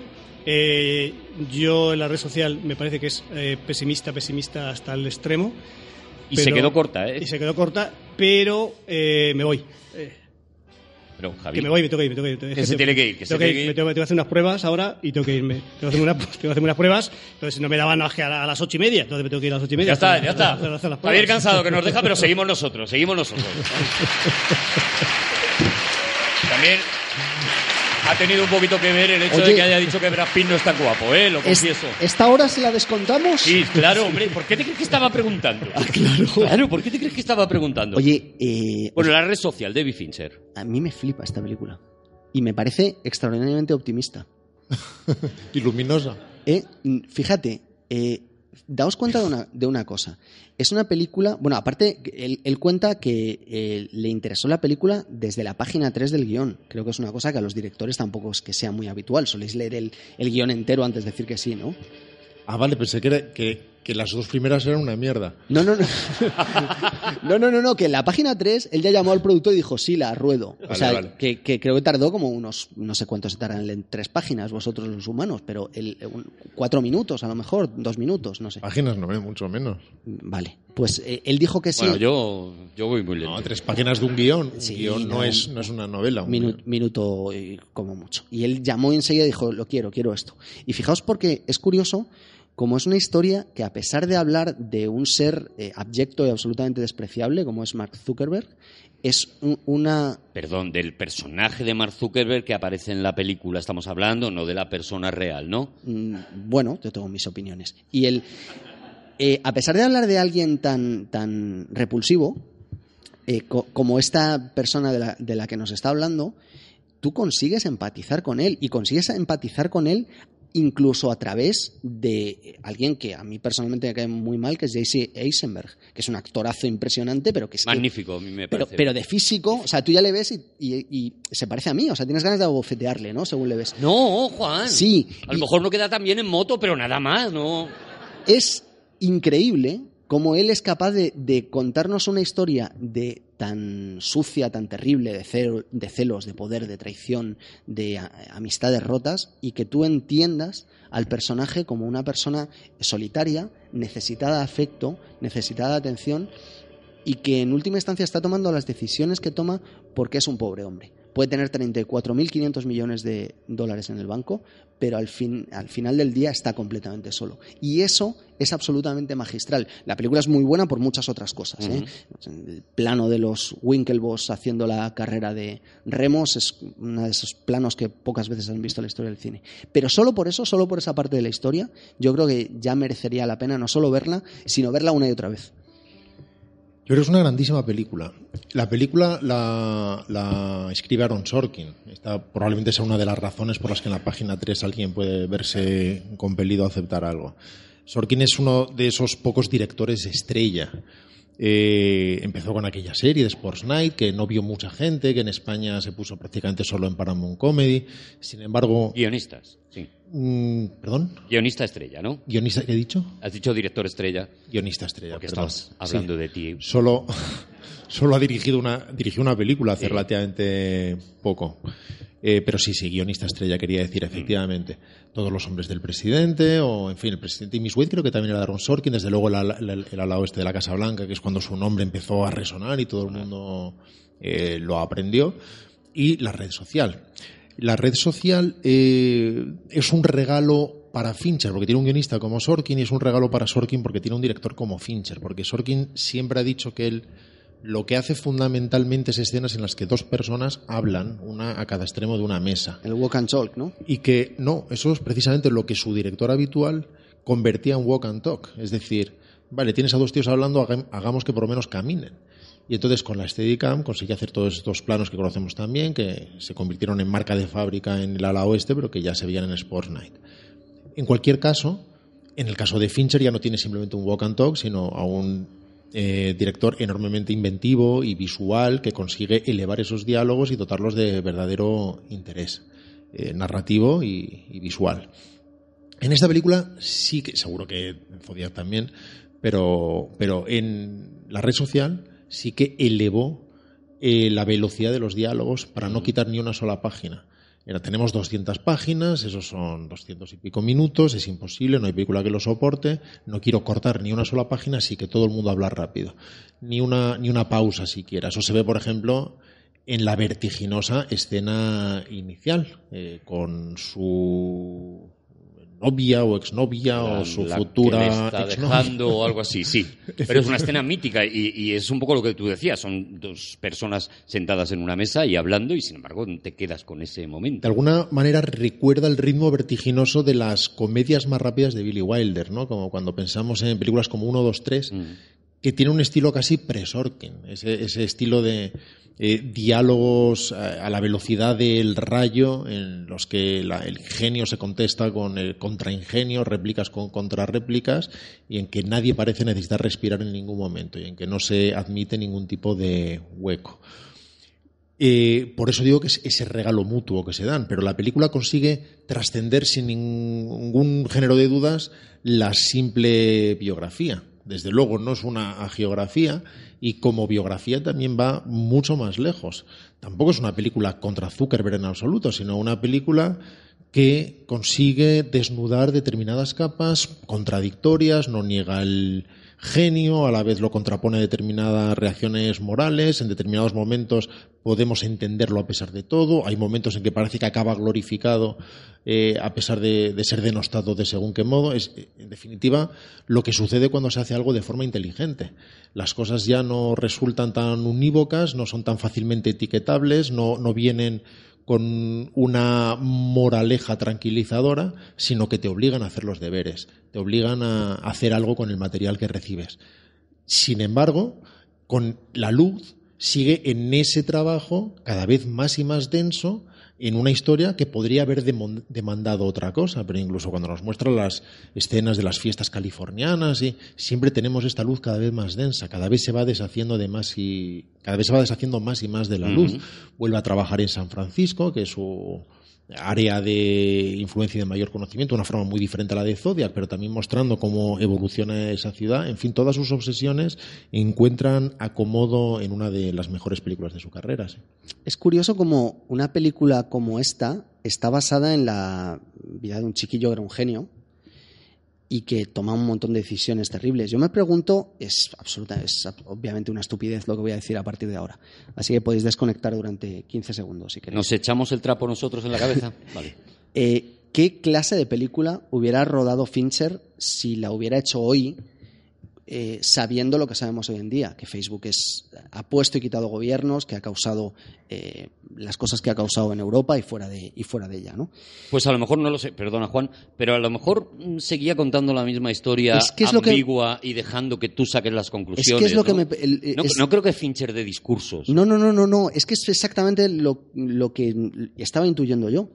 Que es si algo hace interesante a David Fincher es que te propone eh, o te reconoce la suficiente inteligencia como para ser capaz de construir tú el resto de la película. Esto no es unívoco, no es un zasca, no es un ah, ya te he contado esto, no, aquí no hay Y, y hay una parte de admiración, porque no sé cuántos de los que estamos aquí o están escuchando el programa hemos montado una red social. Quiero decir, ¿estás levantando el dedo, Juan? yo hice una red social ¿Que tú has hecho una red social? en el año 2011. ¿Y con cuántos amiguitos podías hablar? Sí, seguro que con más de los que tenía en aquel momento. Esto no es verdad que no os lo he contado nunca. A Pero, ver, ¿de verdad que has hecho una red social? No, Juan, sin vaciles, que se ha ido Javi, no aproveches. ¿Lo cuento aquí o en Aquí hay dragones? ¿Dónde queréis? Me da igual, lo que tú Va- quieras. vale. Cuéntalo aquí ya, hombre, ya hemos arrancado. Eh, La gente ha venido para algo. yo, en, en el año 2011 yo estaba obsesionado con dos cosas. Una, con los donuts, como se puede ver en mis fotos de la antigüedad. Y, co- y la otra era con que yo quería que el libro electrónico funcionase en España y aquí no se puede. Perdona, ¿y cuántos años tenías? En el 2011, pues yo qué sé, del 77 al 11 los que salgan. Ocho menos que ahora, tengo 41, pues... pues es- Ah, vale, hace ocho años de esto. Claro, en Que 2000 estamos contando. Vale, en vale, vale. 2011. Hace ocho años comías donuts y querías que el libro electrónico funcionara. Yo quería que el libro... Y bueno, aquí... De repente esto se ha convertido en una autobiografía de un... Claro, pero yo pensé que nos ¿no? íbamos a retrotraer a sus 17 Claro, yo años. también. eh. Yo me lo imaginaba así, pero no, no, no. he dicho desde el principio en 2011. De ayer. Y Antes de que continúe la historia, quiero anunciar que ni O sea, Rodrigo después- Cortés después- ni yo conocíamos a Juan Gómez Jurado en aquel momento. Adelante, Juan. Pero ya existía Facebook, ¿no? existía Facebook, claro. Facebook existe desde el 6. Pero tú dijiste, esto es una mierda, esto lo supero yo, ¿no? No, yo tenía otra idea en la cabeza, eh, completamente distinta. La idea era que yo quería que el libro electrónico arrancara en España. Amazon no había empezado a vender libros electrónicos. La industria editorial estaba decidida a que no se vendieran en España libros electrónicos. Mm. Y yo tenía otra idea. Yo creía que era posible llegar a un acuerdo. De hecho, en aquella época la industria editorial estaba diseñando una plataforma destinada a acabar con cualquier posibilidad de que alguien comprara un libro electrónico. Y, el, y, y yo eso lo, lo dije públicamente muchas veces y lo dije por las. Y lo que dije yo, bueno, pues voy a hacer una red social en la que la gente pueda comprar libros y prestarse libros. Y tuve una idea, eh, pues, estará mal que yo lo diga, pero como soy muy humilde voy a intentar. Eh, eh, tuve una idea revolucionaria. La idea, y además, de, de hecho esto lo... Hombre, a ver, la, la idea de red social, de gente que intercambia libros, teniendo en cuenta lo que han acabado las redes sociales, no podía fracasar. El... Esto se lo conté a Jeff Bezos una vez y le flipó la, la idea. Y de hecho dijo, si algún día pudiera, esto fuera viable, me gustaría mucho implementarlo en Amazon. Eh, La idea era que tú pudieras, eh, eh, tú y yo somos amigos. Sí. en- tú y yo somos, de hecho me llevó Es a- que no puedo estar interrumpiendo de todo el rato porque tendría que estar con el trapo. de hecho me invitó a Ginebra a contarlo y, y di una charla delante de los Ah, 400 pensé que te invito a Ginebra. Yo también. y, y di una charla delante de Juan, vamos a tomar unos gin tonic y me cuentas claro. eso. di Eso una que charla me cuadraba, que todo delante fuera- de los, cua- de cuatro- los 400 ingenieros de Amazon y les expliqué cuál era la idea que yo había tenido y que, bueno, ya ahora, Voy a ahora os contaré. hacer una. Ginebra, la ciudad de Suiza. Sujétame el cubate. Genif. Y eh, la idea consistía en que tú y yo somos amigos, ¿no? Por Hmm. ejemplo, yo me he comprado un libro. Sí. Por ejemplo, a las dos son- a las tres son las dos.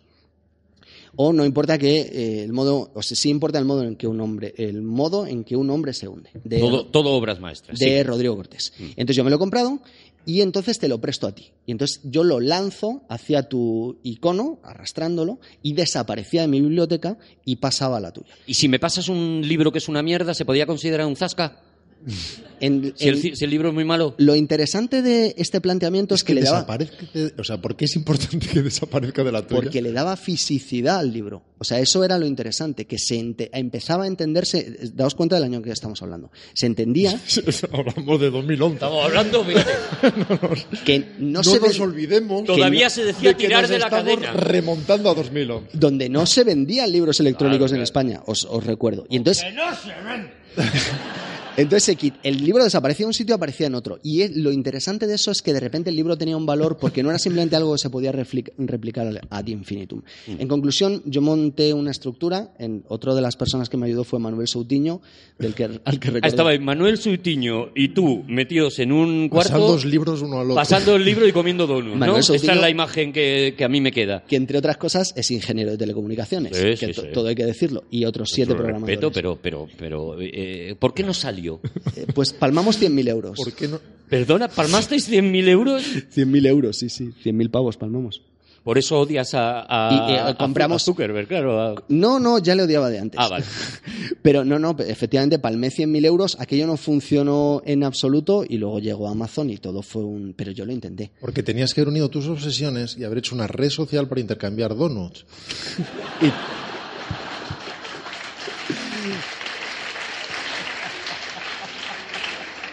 O Ginebra. y aquello no hubiera funcionado tampoco. No, no, pero yo de verdad que lo, lo intenté No se con... podía llamar FaceFat, por ejemplo. N- No sé. No, no, es que no, no enfocaste bien. No enfocaste bien. Da Bueno, igual, la- pero, pero la red social, la historia el, que he el contado, error más caro de mi vida. creo que es verdad, claro. Me imagino No, no, que, que todo, todo todo esto, esto- que- tengo, que todo esto es tengo cierto. las facturas que lo prueban. maravilla, de verdad, qué maravilla. Bueno, la red social de David Fincher, no, no, no puedo. Algo, en mi opinión, ahí. Muy destacable de esta película y que también se convierte en marca de fábrica de Fincher, aunque lo había explorado hasta cierto punto en El Club de la Lucha, y, que empieza a expandirse a otras películas de forma enormemente influyente, es el uso de la música. Por ejemplo, cómo trabaja con Trent Reznor y Atticus Ross, haciendo un trabajo electrónico con texturas electrónicas mm, radicalmente contemporáneas, muy rugosas, muy estilizadas, que llegan muy, muy, muy, muy lejos. No es simplemente, mira, tengo un sintetizador y en lugar de hacer música orquestal hago ruiditos. Digamos que el manejo que consiguen Razor y, y- y Ross en, en, en sus, social. en sus- bueno, y en sus composiciones a posteriori es parecido al de un compositor clásico en su propia clase de música. Es decir, están muy, muy lejos dentro de esa división. Consiguen hacer cosas que no están haciendo los demás y que todos los demás empiezan a copiar a partir de entonces. Esta película, de forma absolutamente inesperada, gana, de hecho, esto no significa nada ni, ni refrenda ninguna idea, pero gana el Oscar a la mejor música. Es la primera vez que sucede con algo que propiamente no tiene tanta música reconocible en términos melódicos o armónicos. Los tiene y trabaja con pianos y trabaja también con melodías eh, muy, muy, muy depuradas o, muy estilizadas o, o llevadas a, a- a lo sintético. Pero sobre todo tiene que ver con el manejo de las texturas.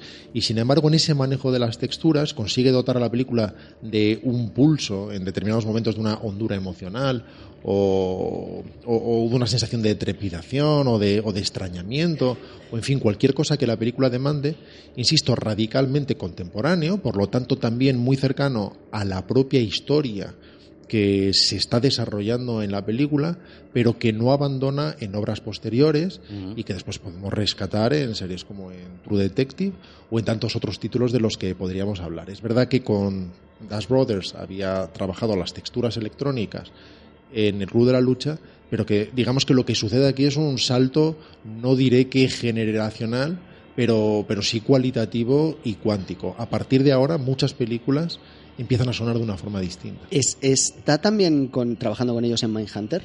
¿Lo sabéis?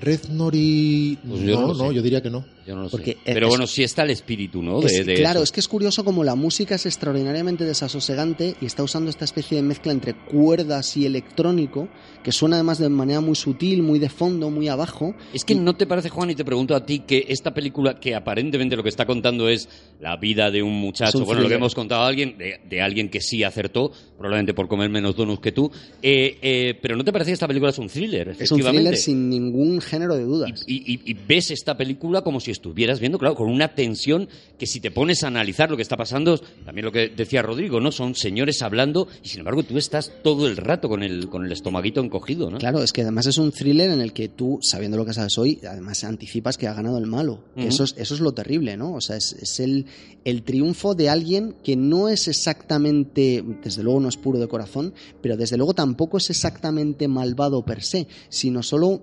alguien al que sus propias carencias le han llevado a tomar las peores decisiones posibles. Y, y esa falta de condescendencia que eh, transmite es mm, probablemente lo que está reflejando quizás su película más adulta desde el planteamiento Mm. que, que- que nos está lanzando, ¿no? Os, os quiero preguntar una cosa y la voy a explicar mal porque no la entiendo, pero a partir de esta película ya lo había intuido en Zodiac, a ver si me ayudáis vosotros, yo no tengo ni idea de arquitectura, pero entiendo que a, que a Fincher le empieza a interesar, eh, a ver cómo lo explico, lo voy a explicar súper súper mal, Eh, las líneas rectas que se van cruzando de manera tanto perpendicular como vertical a la hora de componer sus, sus imágenes. Eso estaba en- Lo he hecho fatal, pero los lados de la carretera, las, eh, los tejados de los edificios, las caídas o las columnas de, de los edificios hacia abajo, Los de una manera... Los puntos de fuga. Los ¿Ves? Es que yo no tengo ni idea de esto. Pero ¿no pasa algo de repente en las imágenes de, de Fincher como que se, se convierten en más ordenadas, más organizadas? Lo- insisto, lo, lo he explicado fatal. Eh, estaba contestándote, Juan, te estaba hablando de que esa tendencia en Zodiac ya empieza a marcarse de una forma Sí, muy sí, clara de muchas maneras. Para, para empezar, efectivamente, se organiza, tal y como has definido, cada vez más. Cada vez es más riguroso en ese sentido. Cada vez estructura más sus planos como dameros perfectos y cada vez eh, admite menos la imperfección. Eso sucede incluso en ese plano de Zodia casi de videojuego, de algún modo, en el que seguimos el coche desde arriba. El coche siempre ocupa una posición inamovible dentro de la pantalla, siempre en el centro exacto, y cuando toma una curva se mueve toda la geografía del lugar, quedando el coche en el sitio exacto.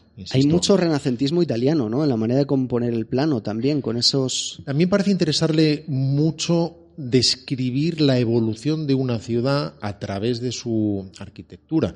Creo que es en el caso de la red social precisamente cuando vemos cómo se construye esta torre en San Francisco como si se hubiera rodado con timelapse, es decir, con rodaje fotograma a fotograma, esas veces que se ruedan algunos fotogramas solamente a lo largo de un día para después ver cómo avanza a toda velocidad mm. el cielo y cómo avanza esa construcción. A la vez lo recrea de una forma eh, digamos, no domesticada a través del digital, sino que aunque sea a través del digital parece real, es decir, lo hace con esos saltos y esas irregularidades abruptas propias de este tipo de rodaje, en lugar de mostrar cómo eso se crea a sí mismo de forma fluida. Prefiere abrazar eh, esa especie de, efecto sierra a la hora de ver cómo, todo se va moviendo en escalones eh, angulosos. Y no en vano se habló de él cuando se iba a adaptar una de las novelas que se vendieron más caras. ¿Cómo se llamaba? Creo que El Diablo en la Ciudad. No, no es El Diablo en la Ciudad Blanca. Aquella, bueno, da igual, no debería haber hablado de algo que no podía completar, pero luego lo miro, luego lo miro en Google. Hay una cosita del ángel. Lo miro en Google y aseguro que, que lo he recordado. Y es una película precisamente que habla de varias décadas en la ciudad de Nueva York y muy pocos productores confiarían en alguien que no fuera Fincher para poder abordar ese tipo de reto, el mostrar como una ciudad de ese tamaño eh, puede crecer y evolucionar de forma distinta y a la vez creíble y a la vez tocable, a la vez aterrizada, a la vez realista. No simplemente es poder tener a tu disposición el presupuesto y los efectos, sino ver cómo manejas eso de forma plenamente orgánica. Así que creo que sí, que no, no, sé cuál es su interés personal por la arquitectura como arte. No, sé qué hay, pero... desde luego hay algo que se desarrolla a través de eso. Y hay un revisionado de, las películas de, Fincher eh, eh, que cuando ya has visto la historia, ya conoces la historia, ya eh, es simplemente mirar de qué manera ha ido componiendo cada uno de los planos y es una auténtica maravilla. Él habla de, eso cuando le hace una entrevista acerca de la chica del los hombres que no amaban a las sí que era el diablo en la ciudad blanca, ¿eh? el diablo en la ciudad el diablo en la ciudad blanca de Eric Larson. El, eh, cuando le preguntan por, por la siguiente película de la que vamos a hablar, él dice que solo la podía haber rodado en Suecia y solo le interesaba porque era en Suecia.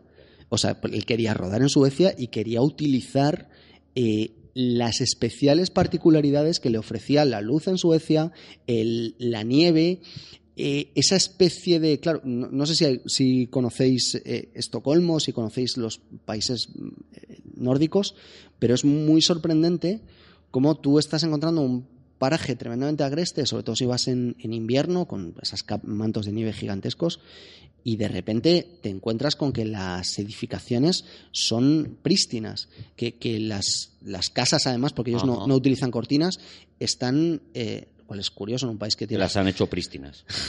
Las casas eh, eh, tienen esos diseños límpidos que, tú ves al final de... ¿Prístinas o límpidas? ¿Eh?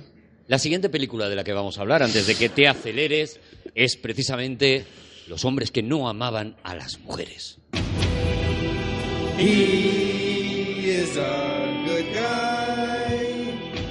Te estaba dando la razón. Sí, sí, sí, sí, lo sé, lo sé, pero quería poner también esta música de esta película que adoro.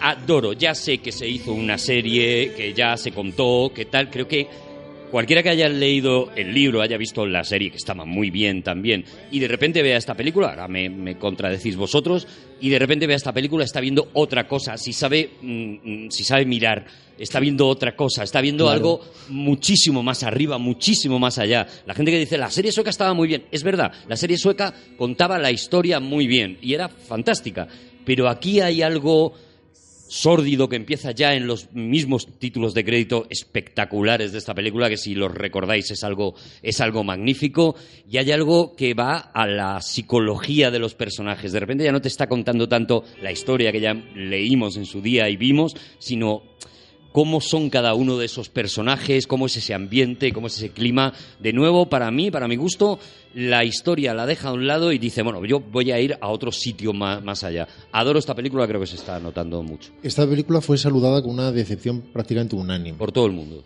Y tiene mucho que ver con esa serie inicial. Y hay una reflexión interesante, y es que en general preferimos aquello a lo que por primera vez nos enfrentamos, es decir, aquello que imprime una huella emocional. Cualquier cosa que ésta sea.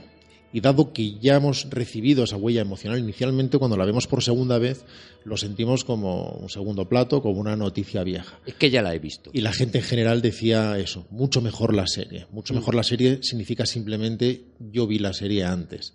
Y, y ese personaje me flipó antes. Por lo tanto, ya no estoy dispuesto a ser flipado por segunda vez con una no- esa no es mi Lisbeth Salander. Esa me la todo- han cambiado. Y sobre todo porque hay muchísima gente que se enfrenta a la narración, al cine, a la lectura, como simplemente la definición o destilación de una historia. Y, habla de la calidad de una historia en la medida en que le interesa o en que aprueba las decisiones que toman sus personajes, no en, en- su propia construcción, en su propia narración, en su propio lenguaje, y no estoy hablando de un orden, de un orden estrictamente técnico. Estoy hablando de aquello que constituye su verdadera esencia y la razón por la que los creadores se dedican a lo que se dedican. Cada vez hay un espíritu más acrítico que hace que uno se enfrente a la lectura o a una película como se enfrenta a una serie, que es cuéntame qué va a pasar ahora. Cuéntame cosas, que pasen cosas. Quiero quedarme enganchado y no me imaginaba lo que iba a suceder ahora y no me lo cuentes, no me lo cuentes, no me lo cuentes. ¿Y qué hace James y cómo se lo toma Mary? Y, y esto es un poco la narración, digamos, el consumo de narración, Y que esta- también está muy Y- bien. Y, peor todavía, como dice Rodrigo, yo esto, perdonad, pero algo lo he sufrido también. Si el personaje toma una decisión que a, a ti no te gusta, te cae una estrellita en Amazon. Claro, ¿eh? claro, eso claro. es maravilloso. Ah, no, eso sí que que estás quemando Desembarco del Rey, esta serie es una mierda. Y eso no he de- entendido la referencia, pero sí. sí. es de las peores cosas que se pueden hacer. Entre otras cosas, primero, porque no has entendido nada. Y segundo, eh, porque ni siquiera te has planteado a qué camino nos ha llevado hasta el punto en el que estamos. Que igual puede que, te, que no fuera lo que hubieras hecho tú, claro, porque lo ha hecho otro. Claro, yo vengo, hoy venía solo con ese empeño, o sea, el, el que hablemos, que reflexionemos un poco sobre que la mayoría de las opiniones que se dan se dan en función exactamente como, como, como Lo estáis que, ha dicho, diciendo. lo que ha dicho Rodrigo. sobre la historia, sobre que los personajes hacen cosas que tú consideras coherentes, que tú consideras que están bien o están mal, y la mayoría de las opiniones que yo leo son, tienen que ver con eso, cuando creo que la narración va mucho más allá y que el cine va mucho más allá, ¿no? Mi empeño de hoy es que la gente vea esta película otra vez, que se limpie de, de aquella serie, del libro, de todo, y que vea lo que le está ofreciendo Fincher en esta película, que es, es impagable. Sobre todo porque esta reflexión inicial seguramente innecesaria era para decir que la película es muy superior a esa serie. Mm. Efectivamente es una buena serie, efectivamente es un muy buen trabajo. Eh, con profesionales involucrados de primer nivel y que consiguió sorprender a mucha gente. Muy digna, muy bien hecha. Pero la película llega muchísimo más lejos. Es otro deporte. Está jugando en otra liga, definitivamente. El manejo que hace de la narración, de la oscuridad del personaje, el manejo que hace, por ejemplo, del sonido. E insisto, no me refiero a algo puramente técnico. Me refiero a algo emocional generado a través de texturas sensoriales. Recordemos, por ejemplo, aquella escena de venganza terrible en la cama eh, con, con Con el tutor que eh, Efectivamente. había violado y cómo a, a todo Lisbeth. eso está articulado a través del sonido de una aspiradora en el exterior, pero a la vez el tratamiento de esa aspiradora, que es reconocible como aspiradora en el momento en que se nos resuelve ese enigma, también funciona como una banda sonora, como un manejo de las texturas del diseño de sonido enormemente incómodo que vertebra una secuencia con un tratamiento muy, muy abstracto de, una vez más el, diseño sonoro. Nuevamente la, la música es de Resnor y Ross vuelve a trabajar eh, en- con, con esas mismas texturas de una forma muy distinta a las de la red social, pero a la vez con esa rugosidad tan contemporánea que uno siente en el diafragma y que le lleva a terrenos eh, psicológicos muy profundos. Trabaja de una forma muy diferente al personaje que en la serie. A quien le guste más el de la serie, pues ya Sí, está. sí, claro, le guay. gusta más el de la serie, le gusta más la eh, si no hablamos de, de- de Lisandro- personaje Lisbeth Lisbeth Salander. No hablamos del personaje, sino de lo que te está ofreciendo además de, de Sí, ¿no? pero, pero es importante lo que está diga- diciendo Rodrigo por una cosa. El- ese trabajo del personaje es, creo, entenderlo mucho mejor. Porque eh, Larson escribió una novela y dos borradores. Y una novela que todavía ni siquiera había sido editada antes de el pobre morirse por no dejar de comer donuts a tiempo. Y el, Y abrir redes sociales. y el, el, el po- sí, el Pero pobre- cuando enviaba un donus, desaparecía el donus tuyo. el pobre hombre murió de gordura Se lo por- comía Manuel Soutinho. por subirse por subir siete pisos cuando no debía porque estaba, estaba muy obeso y, y- y no cuidaba su salud y por eso sus obras se publicaron póstumamente que es lo que la gente muchas veces no entiende y tú además lees la primera que es la buena la primera de las tres novelas que, es- que escribió él y te das cuenta que le sobran 100 páginas clarísimamente y que cualquier editor que se hubiera sentado con él pues se lo hubiera dicho lo que pasa es que como estaba muerto pues era más difícil editarlo porque queda súper Porque no atiendes a razones. Muerto no atiendes. queda súper feo. Y sin embargo, esta película comprende, creo, muy bien el personaje de Lisbeth Salander, que no es esa superheroína que nos vende la serie de televisión, sino que es una mujer increíblemente enfadada, con unos una ira en, en su interior y con unos deseos de venganza que son eh, eh, imparables. Ella se mueve hacia adelante solo por, por odio, es lo único que le está propulsando hacia adelante. Y aún así, en esta película consigue crear algo tremendamente optimista a través del personaje de Blomqvist, a través del personaje interpretado por Michael Craig, eh, por Daniel Craig, que eh, puede estar en lo más hundido. Está espectacular. Es increíble. O sea, y, Magnífico. y- y puede estar lo más hundido posible y sin embargo él está dispuesto a seguir persiguiendo eh, la verdad en esa especie de, de Suecia infernal que nos está planteando. Con esa luz eh, mm, que, que tú no sé cómo la definirías, porque tú estabas hablando de cada vez hay más oscuridad y sin embargo hay un blanco en, en, en algunos momentos, un, un blanco que es oscuro, es que es muy absurdo lo que estoy No, diciendo, no, no, pero tienes toda la razón, es un, es un blanco muy denso. Es decir, Mucho po- podría contraste ser, también, ¿no? Yo casi diría que es. Que O, es o- o, eh, su ausencia, mejor dicho. Claro, más bien ausencia de contraste, porque quiero decir que tú puedes tener un, un- un blanco muy disparado, muy cegador, como sucede, por ejemplo, en Tres Reyes. Y uno se enfrenta al desierto de Irak tratando de definir ese sol implacable que reverbera en el suelo muy claro y que prácticamente eh, afecta a los ojos. Son determinados westerns que deciden abrazar precisamente el efecto implacable del sol sobre el suelo calizo. Aquí estamos trabajando con nieve, indiscutiblemente blanca, pero a la vez con una luz muy baja, que es la propia de los países escandinavos. Mm. Entonces es una luz, por decirlo en, en- en términos ambiguos, muy pesada. Es una, es una luz que pesa mucho, que no tiene una dirección clara, no es una luz dura, sino que es una luz muy suave, eh, muy uniforme y que no tiene una dirección definida.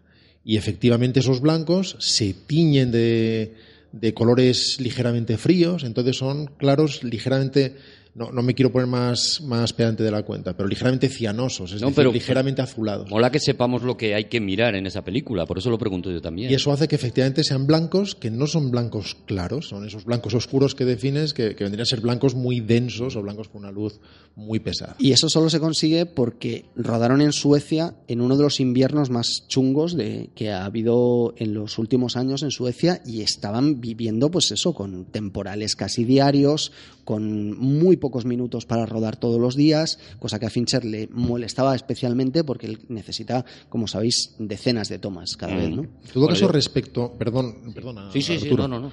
Respecto de cuál es la Salander, la Lisbeth eh, correcta, en realidad es, es, es irrelevante, Da da, igual, da igual. Quiero claro. decir que eh, son, son opciones creativas. Y yo no he leído, la, no he leído las novelas originales.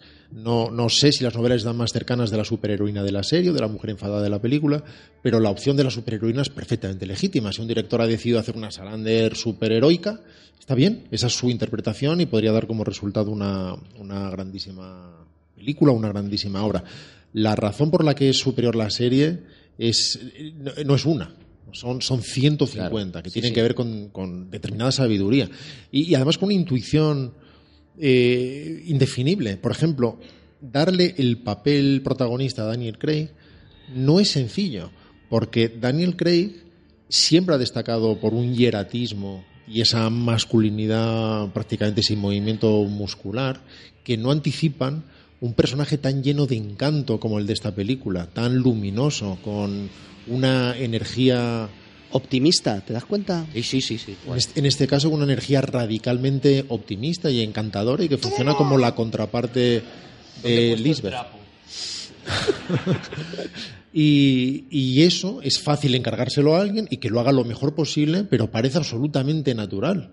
Uno percibe perfectamente desde su butaca ese encanto absolutamente natural y esa imagen ligera y, y esa facilidad que transmite. Y si no tuviera otras virtudes la película, aunque esto imagino que en su origen estarán las novelas originales, bastaría esa escena terrorífica en que tienen ese diálogo final, en cuando a Stellan Skargar le hacen subir aquella cuesta eh, y él sabe que es el asesino y sabe que inevitablemente va a acabar eh, atado y seguramente muerto, e y sin embargo va a donde le llaman cuando perfectamente pudo escapar y recibe precisamente un monólogo de nuestro villano, por llamarlo de alguna manera, hablándole de cómo funciona en la civilización la fuerza de la educación. Es. Como él sabiendo perfectamente que se iba a meter en un lío y que seguramente su vida corría riesgo, sin embargo era incapaz de ejercer un acto de rechazo a la cortesía elemental. Hasta ese punto la tenía. Y hasta ese punto está cerrada la película porque la película habla del miedo a, lo frío. Y lo frío incluye también esa educación que nos obliga a tomar decisiones por miedo a faltarle el respeto a los demás, ¿no? En esa sociedad tan absolutamente eh, civilizada Esto como en la entiende- que ellos se encuentran. Eh, eh, eso está en ese blanco sucio y está en las mentes de cada uno de los personajes. Se ¿no? entiende perfectamente en un sábado en Ikea. Es- Mi único empeño de verdad es que veáis esta película, que os lavéis los ojos, veáis esta película y que, y que de, de- no, no, no. verdad que, que os, que os guste tanto como me gusta a mí. Con eso ya me vale. Tengo una teoría al respecto. Ah, ¿que, que vas a seguir con lo de Ikea. Hombre, claro. En 2011 quisiste fundar una tienda de muebles. Cuando tú. Vale, he intentado salvarte, Juan. Iba a Vale. dar paso ya a lo siguiente. Tú verás, estás El- ahora mismo en un jardín, entra y a ver cómo sale. Pisa charco. ¿Tú has estado en Estocolmo? No. Pues ya está. El orden sueco es algo que se entiende, o sea, lo ves en los bares, lo ves en. O sea, el estilo IKEA no es, es algo que nosotros entendemos porque tenemos uno en Alcorcón o donde esté. Mm. Eh, pero pero, eh, para ellos es su forma de vida. Es decir, ellos tienen que tener todo absolutamente ordenado, cada cosa en su sitio y sobre todo muy transparente, porque es la moral de los países calvinistas. Y esto es radicalmente importante. Lo que tú hablabas antes de la educación. Tú necesitas mostrar hacia afuera una cara exterior en la que tú dejes muy claro que no tienes nada que esconder. Y eso es lo que define el personaje de, de Stellan Skarsgård. Y lo, que, y lo que define la película. Quiero decir que eso, eso, ese mensaje cara ni interior. está en la novela, No. ni está en la serie. Es, una, es la lectura de Fincher. Es, esa, eso solo te lo vas a encontrar ahí y, y realmente a mí es lo que me apasiona de ello. Oye, vamos a, vamos a seguir con la siguiente porque lo siguiente que hace David Fincher es tomar una decisión, yo creo que muy sorprendente en aquel momento todavía, que es soy el director que ahora mismo lo está petando muy fuerte y el que ya se está llevando cada vez más premios, porque esta película se lleva el Oscar al mejor montaje también y se lleva un montón de premios Fincher como director con esta y con las Pero anteriores. ojo que la película es un fracaso y es una La película es un fracaso industrial. total. De hecho, él tenía que haber hecho la trilogía, evidentemente, y se para. Para que Recientemente se ha hecho la segunda parte, que la hizo Fede Álvarez. Es una película además muy estimable, Mm. está muy bien. Pero lo normal habría sido que si todo hubiera funcionado como la industria esperaba, Fincher hubiera hecho la trilogía. Bueno, pues a, encargó a de lo mejor eso explica la decisión, eso explica la decisión de irse a la televisión y de repente plantear una serie que se llama House of Cards.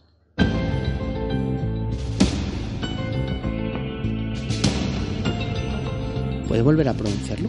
House of Cards. ¿La casa de los coches? A lo mejor hay una D ahí, Arturo. A mí no me sale. Yo cada vez tengo menos dientes ya. En, en aquella época, hoy, hoy, hoy vemos a Scorsese rodar una película para Netflix y no nos sorprende.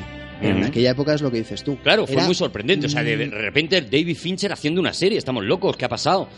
Bueno, eh, Scorsese ya había hecho eso, ya que has mencionado a Scorsese, pero ya había hecho Boardwalk Empire, por ejemplo, y ya, eh, y quiere decir que ya es una época en la que los directores de cine están haciendo eso. O sea, Spike Lee había hecho también eh, pilotos, eh, Brian Singer, por ejemplo, en House, House el, el original era de Singer, era una época en la que esto ya estaba sucediendo y en que las, la, la televisión por cable ya se estaba haciendo con... Ah, pues yo pensaba que él había sido un poco pionero en esto, ¿no? ¿no? Bueno, también No, es que fue la que no. primera serie de Netflix. Ten en cuenta que hasta entonces era, ellos tenían, eran, eran unos pioneros en mandarte a casa sobrecitos con un DVD dentro. Entonces tú intercambiabas el DVD como yo con mis libros, ¿te acuerdas? Y, y tú- a ti te llegaba un DVD y tú mandabas el que tenías en casa este y lo devolvías. Y te lo devolvían con Ah, un es- eso, era, eso era Netflix.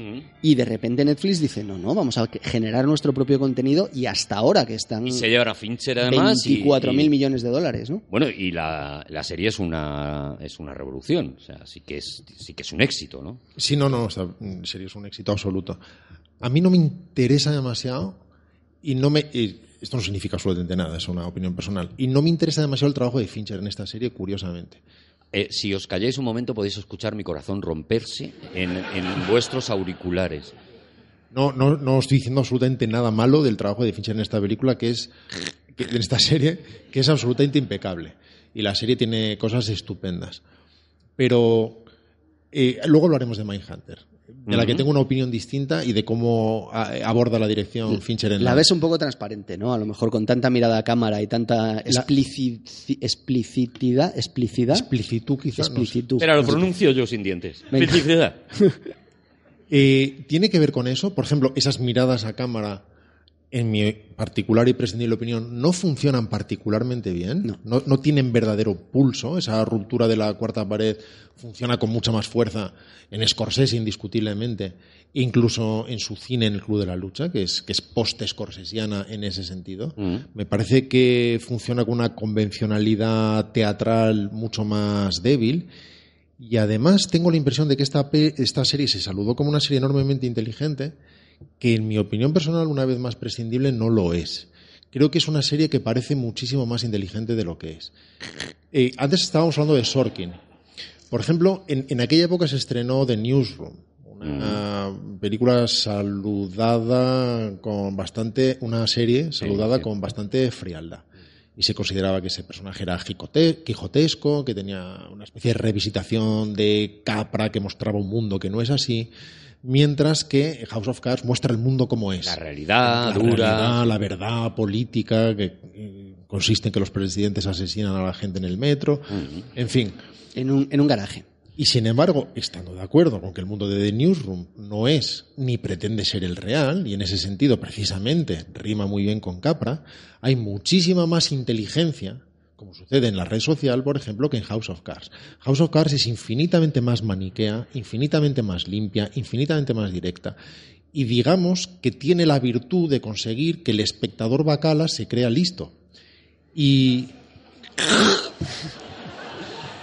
Aquí te has pasado, tío. Hombre, se me ha rasgado Oh, entero. No, tú, tú no, Ah, él. vale, vale. O sea, ay, cállate un Me ha rato. llamado bacala. O sea, Por que ejemplo- hay, hay que tener un poco de cuidado con él, macho, que ya tiene una edad. Y por ejemplo, The Newsroom Sam. Es una película de la que es mucho más fácil percibir esa epidermis más, más capriana, más bondadosa, y sin embargo trata con mucha más ambivalencia a sus personajes. No hay buenos y malos. Explica las razones de absolutamente todos ellos. Incluso cuando te enamoras de alguien, te muestra el, reverso en un momento dado, o cuando discutes a alguien que sin duda el malo, ves el mundo de una forma en que no esperabas cuando por fin eh, Sorkin le permite expresarse. Eso me resulta infinitamente más interesante que esta maldad sin concesiones, que a la vez es interesantísima en otros aspectos. Esa eh, sintonía sin ir más lejos, con ese uso tan especial de la trompeta, muy lánguida, muy poco espectacular, pero a la vez muy influyente después. Nuevamente trabaja con esa fotografía muy densa que impone al resto de la serie. También la arquitectura esa, ¿no? Que ya hemos ido viendo, también con los edificios y juega Está con claro que hay también. interpretaciones además icónicas y estupendas y hay momentos maravillosos. Y, y me atrevería incluso a decir que los mejores momentos de la serie no necesariamente están en los capítulos de Fincher. Lo cual tampoco dice nada de Fincher, porque nada malo de Fincher, porque en general en la serie, sobre todo en las series de largo recorrido, los primeros capítulos no son los mejores. Da igual, aunque los haga Scorsese, no importa. Porque al principio las series están todavía haciendo a sí mismas, están descubriendo, están rodándose. Los, tanto los guionistas como los actores, como los directores están aún descubriendo cómo son cada uno de esos personajes. Y muchas veces se eclosionan y maduran y llegan a, a lugares más mm, necesariamente complejos e interesantes más adelante. Eh, ¿A ti te gusta House of Cards, querido amigo mío y lleno de criterio, Juan Gómez Jurado? A mí me gusta lo de la trompeta. Bueno, vamos a pasar a la siguiente, pues yo estoy muy dolido, de verdad. O sea, yo estoy... No, Pero eh, por favor, Arturo, pero cuéntanos las razones por las que te gusta mucho House of Cards, que es una, peli- que es una serie además de gran Yo que sé, porque mola. Está guay, sale el pavo ahí. Yo es que me temo que, que vi la primera temporada y me resultó un poco obvia. La siguiente película de David Fincher es esta que, que- que aparece ahí entre medias. Él vuelve al cine y aparece con una película que es también una adaptación de una novela de éxito, como acababa de hacer eh, eh, anteriormente con la chica del dragón tatuado o los hombres que no amaban a las mujeres, y se llama Perdida.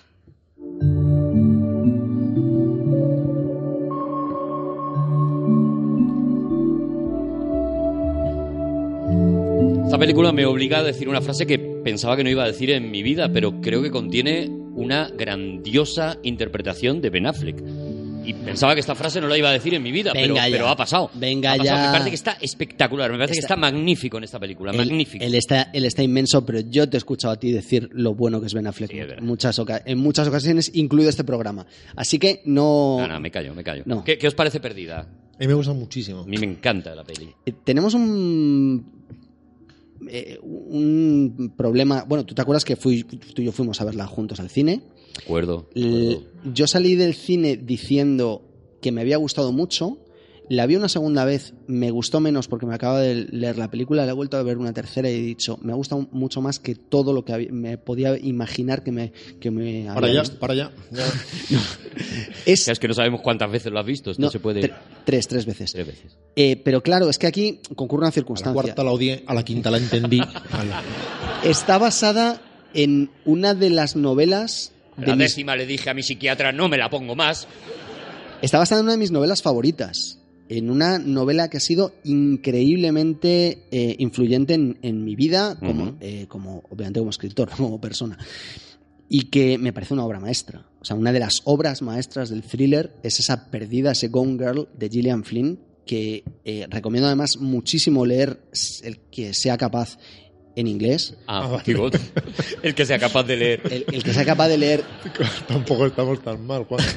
en inglés, porque es me gusta House of Cards nada más, no he dicho más. Es impresionante lo bien escrita que está esa novela. Y además está... mm, eh, En, en el thriller, eh, aquí tengo que, que hacer un inciso, lo normal es que, Aquí. Aquí, lo normal es que el escritor en este mundo. adopte un punto de vista de tercera persona y a través de un punto de vista de tercera persona, pues nos desarrolle Va contando la historia. una historia eh, en la que eh, van entrando y saliendo diversos personajes y lo que se hace habitualmente es utilizar lo que se llama eh, punto de vista de personaje, en el cual pues cada personaje es el lead de una escena y ese personaje es con el que nosotros nos mantenemos dentro de la escena. Esto normalmente si se rompe y alguien no lo sabe hacer es absolutamente desastroso. Claro, muy difícil. Es muy difícil de romper, hay gente que sabemos hacerlo. Y el, y el interés, En 2011 tuve la idea de romper. el interés asombroso... hacer yo, pero si ya lo has hecho tú. El interés asombroso de esta novela es que es una catedral del thriller. Está escrita desde la perspectiva de dos personajes diferentes. Uno es el interpretado por eh, Ben Affleck, el marido de, es- de esta pareja tan compleja, y el otro es el, el de Amy. Y Amy, a partir de aquí vienen spoilers, parad esto si no lo habéis leído, Amy va cambiando radicalmente a lo largo de la historia. De, de una Vale, ya está, porque ya entendemos el que ha leído la novela ya lo entiende El y lenguaje que eh, utiliza Gillian Flynn también va cambiando. va cambiando de una forma asombrosa. O sea, de verdad, es muy difícil encontrar un thriller tan bien escrito como este. ¿Y la adaptación cómo, cómo, cómo la veis? Bueno, los dos habéis dicho que os encanta. Yo no, no he leído la novela Claro, yo tampoco. original, entonces no, no sé en qué medida es una buena adaptación o una adaptación fiel. Hace lo que le da la gana y no importa, porque es muy buena. Es una película extraordinaria. Es eh, la, la segunda película hitchcockiana, verdaderamente hitchcockiana, de la carrera de Fincher, aunque sea en términos muy He diferentes. a los pasado de- dos bocinas y luego te, luego te pones una. A los de- Antes te La pasaba otra, no me pánico, acuerdo. por ejemplo. No me acuerdo. a los pero- de pan eh, de forma muy diferente a la de Panic Room. Espera, me lo voy a quitar. pero luego se encima. enfada, se enfada Esta es una. Ya ves que no. la bocina fónica. una razón. Sí, Hitchcockiano. Eh, muy Hitchcockiana, de una forma muy diferente a Panic Room. Panic Room, en su vertiente más jugona, más de gimmick, y, y Gone Girl con, con- con más rigor, una vez más, con otra densidad, en términos que hemos usado en otras ocasiones, pero que al fin y al cabo nutren el, el universo de. de Tiene una, gravi- una gravitas, perdonad que use el término pedante, que yo nunca he sido eso, eh, una, una, una- un peso... Quizá en 2011 un poco. Eh, a lo mejor. Tiene un, sí. Ahí el Gravitas lo tenía él con los donos. Eh, tiene un peso completamente distinto. Yo creo que, está, hay una fuerza tirando hacia abajo de los personajes y de la luz eh, os- húmeda de Missouri en, toda la historia. Y tiene, ti- tiene mucho más plomo en ese sentido y más, más plomo psicológico también. La interpretación de Rosamund Pike, que es también implacable, enormemente incómoda, muy, muy perturbadora también para el espectador, ¿no? Esa frialdad capaz de calcular de, de, de- de- de- esa forma tan poco amable. Y efectivamente Ben Affleck, está absolutamente perdido, me refiero a su personaje, más aún que su pareja. No, no me refiero al actor, que está extraordinario en la película, Magnífico. efectivamente, es una magnífica interpretación. Esa sonrisa que echa delante de las cámaras. Y es- cómo muestra ese desasistimiento, ¿no? O, o- o como cuando se rehace en un momento determinado y uno se rehace junto con él a la hora de, de progresar la película. La película es eh, lo que mucha gente definiría como tramposa y, y eso lo asume de una forma absolutamente autoconsciente y lo hace con enorme inteligencia y nuevamente con esa, con esa gravitas que mencionaba, que mencionaba Juan, que le hace ser, sin embargo, una película muy poco jugona. Jugona era, por ejemplo, The Game. Él decía, por ejemplo, hay una razón por la que los universitarios y los pervertidos les gusta Seven y a los contables y a los abogados les gusta The Game. Y a los Baccarat House of Cards. O sea, Tiene mucho que ver con eso. Y, y nuevamente vuelven a hermanarse esa densidad de la luz, con esa densidad de la historia, con la densidad interpretativa, con ese rigor analítico del montaje, de cada micromovimiento de cámara, y nuevamente se revela como el mejor narrador de la actualidad.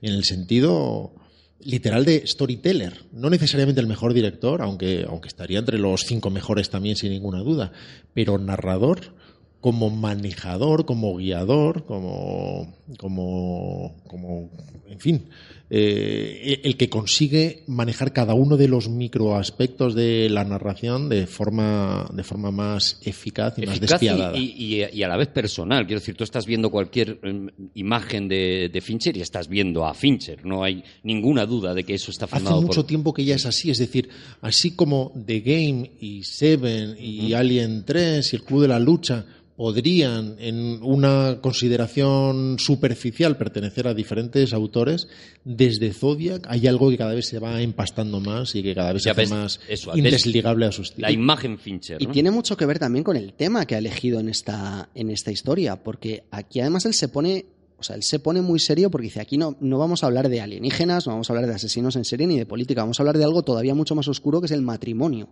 Y eso eh, no es un chiste. Y eso lo que Un poco sí. eh, a lo que nos Una vez que hace uno y se lo quita. Ya como está acostumbrado. la- al lo- revés, he notado enseguida que no era un chiste porque la gente se ha reído. a lo que nos lleva esa, eh, esa canción de Sabina de Amor se llama el juego, en el que un par de ciegos juegan a hacerse daño. Toda la historia es el encierro personal de alguien cuya vida está atada a otra persona y que la cosa no termina de salir bien. No hay ningún optimismo en esta película. Es eh, aquí. mm, Ah, mira. Aquí voy a poner una barrera porque todo lo que he dicho hasta ahora ya no. Aquí no. por ahí no pasas. Asesinos en serie, bien, puede haber optimismo, pero matrimonios que se llevan mal, por ahí no, ¿no? Aquí solo hay re- derrota, renuncia y oscuridad. No, la película tiene una amargura eh, No, no, es brutal. te- y, es terrible. Y la Y- película, de, de nuevo, vuelvo a nombrar a los hombres que, que- que no aman a las mujeres, porque creo que te transmite eso otra vez, esa tristeza, esa... mm, no lo sé si es falta de creencia en el ser humano pero es que y... aquí, aquí no hay nadie bueno, ¿eh? que Claro, es claro, lo, claro. lo sorprendente, ¿no? No hay nadie que, que- que- que te reconcilie un poco con, con la, con la vida y eso lo consigue no solamente, ya digo, con la historia, con los personajes, sino con, con la manera de estar, de rodar, con, con la manera, con el tiempo que tarda la gente en contestar. Es- hay algo muy, muy intangible que son los silencios en, en las conversaciones, cuando los marca y de repente no sabes por qué, tú estás notando una angustia, igual igual que antes decía Rodrigo, una música electrónica que simplemente está vibrando aparentemente en el fondo y sin embargo eso te está provocando de nuevo Hay- esa hay sensación, ¿no? ese pánico. Hay muchos silencios en la Muchos, película. ¿eh? muchos, muchísimos. Y eso, eso es lo, lo sorprendente. Tú puedes notar esa humedad, tú puedes notar esa incomodidad constante de los personajes que incluso dentro de la ropa se ve que, que no están demasiado cómodos, Están con, cómodos. con lo, que, lo que están vistiendo. Y es, es muy sorprendente. Para conseguir este nivel de sutileza es la obra de un genio. Oye, vamos a la siguiente, ya es la última obra de David Fincher que tenemos, que podemos consumir, y además la, la tenemos, la tenemos de hace relativamente poco. Es la vuelta a la televisión después de House of Cards y, y se llama Mindhunters.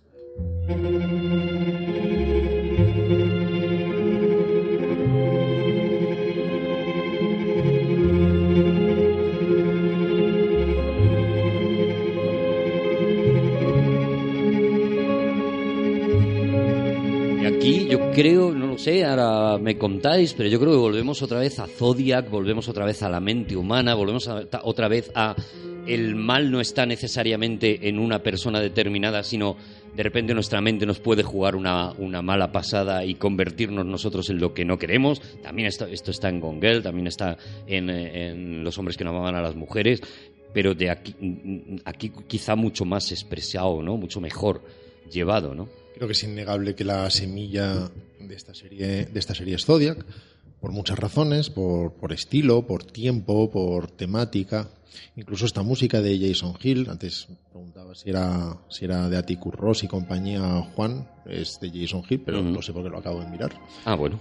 Y, y en cualquier caso, esto recuerda, no de forma literal, a lo que hace David Shire también en la conversación, con, con esos arpegios de piano, en este caso como ralentizados tres veces y ya no llevados al piano, pero nuevamente parece una reinterpretación de aquella cosa que inicialmente es más jazzística y que ahora se convierte en más abstracta. De hecho, incluso en los títulos de crédito también hay un reflejo de la conversación de Coppola, ¿no? Con esos eh, micrófonos enfocados, esas eh, cintas de grabación, etcétera. Es curioso porque en la segunda temporada han metido esos insertos como de imágenes macabras de asesinatos Mm. que personalmente me resultaron una pequeña rendición. Sí, a mí también. Algo así, es como que en la primera temporada nuevamente hacen uso de ese rigor que te recuerda más al Coppola de la conversación con esos aparatos que son los que usan. Y en la segunda temporada se han visto como obligados a dejar claro que iba a haber muertos y Que va de muertos, esto va de muertos. que aguanta es porque van, van a salir serial killers. Eh, me parece mucho más interesante esta serie que House of Cards. Y al contrario que en House of Cards, todos los episodios de Fincher son indiscutiblemente superiores a los de a los de sus colegas, porque él no se hace cargo de toda la serie. Creo que en la primera temporada dirigía los dos primeros y los dos últimos, creo recordar, y en la segunda temporada creo que dirige los tres primeros. Y se nota muchísimo cuando no dirige Fincher. Es igualmente interesante porque las cosas que suceden son interesantes y si lo ves de esa manera, tratando de aprobar lo que sucede, imagino que te interesará lo mismo el primero que el cuarto. Pero uno percibe ese rigor absoluto, implacable, de absoluta perfección y frialdad en cada movimiento, en cada interpretación. Y cuando se va Fincher y aparece el siguiente director, aunque tendrá el mismo montador y el operador recibe las mismas instrucciones y usa el mismo Pero planteamiento ya es una serie lumínico, más. Ya lo que estás viendo es qué pasa con los personajes, qué ocurre con tal, Claro. pero estás perdiendo esa otra parte. ¿no? No, no me atrevo de- a decir que es una serie más, pero en cualquier caso, incluso estos directores tratando posiblemente de seguir las instrucciones de Fincher o imitar su estilo, se encuentran con que no se puede imitar su estilo. No es tan sencillo como me quedo quieto, o aquí la luz entra contrastada y entonces la silueta es negra. Subo la cámara si el actor sube y bajo la cámara. Esto No que es- te ponen como el truco de Fincher. No, No bueno, es hay tan mucho más. sencillo como eso. En la segunda temporada, los episodios de Andrew Dominic sí tienen una calidad muy elevada de dirección. No, no llega a esa precisión absoluta, prácticamente de inteligencia artificial de Fincher. Pero sí tenemos un grandísimo director que sabe exactamente lo que está haciendo y que juega con enorme inteligencia y rigor. Andrew Dominic, no en vano, ha dirigido películas como El cobarde el Robert Ford y, y como Killing Them Softly, por ejemplo. Pero esas salidas de corte se nota mucho que ahí el otro hubiera aguantado más el plano, hubiera sostenido un poco más esos silencios, ¿verdad? Imagino que Fincher ha tenido mucho que ver con el corte de los otros episodios. Eh, Seguramente los ha supervisado. Pero es, es- muy difícil de definir qué es lo que habría hecho. No es tan sencillo como si te quedas dos segundos más ya eres Fincher. No, son decisiones internas que lo impregnan absolutamente todo, que se pueden reconocer, pero no son tan fáciles de definir y, como hemos aprendido, no son tan fáciles de copiar. Pero, en fin, Andrew Dominic raya un nivel muy, muy elevado, pero los episodios, por ejemplo, que dirige Carl Franklin, nuevamente son un bajonazo enorme en dirección, enorme. Uno lo percibe en todo, lo percibe en la luz, lo percibe en ángulos. Ya no tienen ese, ese rigor estructural del que estabas hablando antes. Todo es como más diagonal y más arbitrario. De repente estás en House of Cards. Imagínate. Bueno, Carl Franklin es uno de los directores de House of Cards.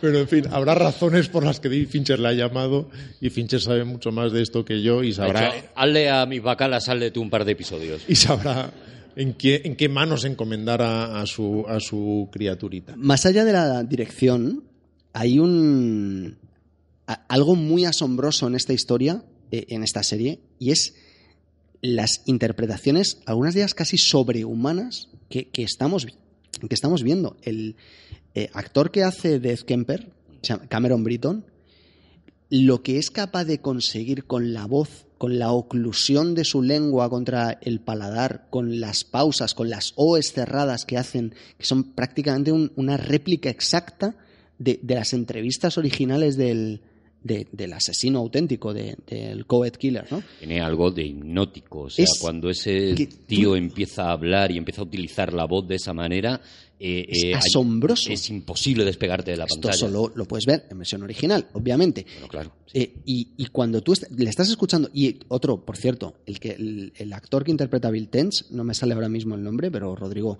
tiene un iPad y podría buscarlo, Tiene una iPad, tiene Google, Es- bueno, si vamos es- sobraditos. es un globo de oro, o sea, desde mi punto de vista, o sea, inmediato. O sea, las, las cosas que llega a hacer este hombre con su voz, con su físico, con... Mm. Sabes que me da muchísima pereza.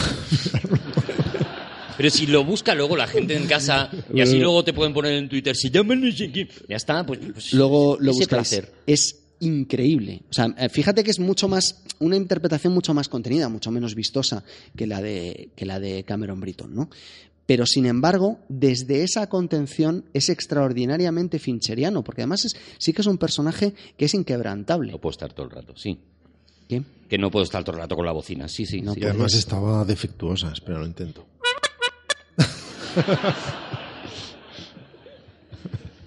Es que a- la oclusión que hace con la lengua la iPad también es brutal. ¿eh? Tú escuchas cómo, escuchas cómo golpea la lengua contra el paladar, tú lo escuchas con unos auriculares y te quedas alucinado porque replica exactamente la, mm, el modo de hablar de este hombre. De verdad, me, me parece una eh, No, transformación no, que sí, sorprendente. sí. Pero fíjate, va, va mucho más allá de eso, que- porque efectivamente con Kemper puede decir, fíjate, copia al original, qué bien, qué, qué pasada, qué gran imitador es. También Martes y Trece son grandes imitadores. Al final la, la interpretación es hipnótica por muchas otras razones, Le porque dota de un peso, aparte de la gordura de los donuts, que es alucinante, ¿no? son toda una serie de decisiones que uno no imagina sino en Fincher, curiosamente.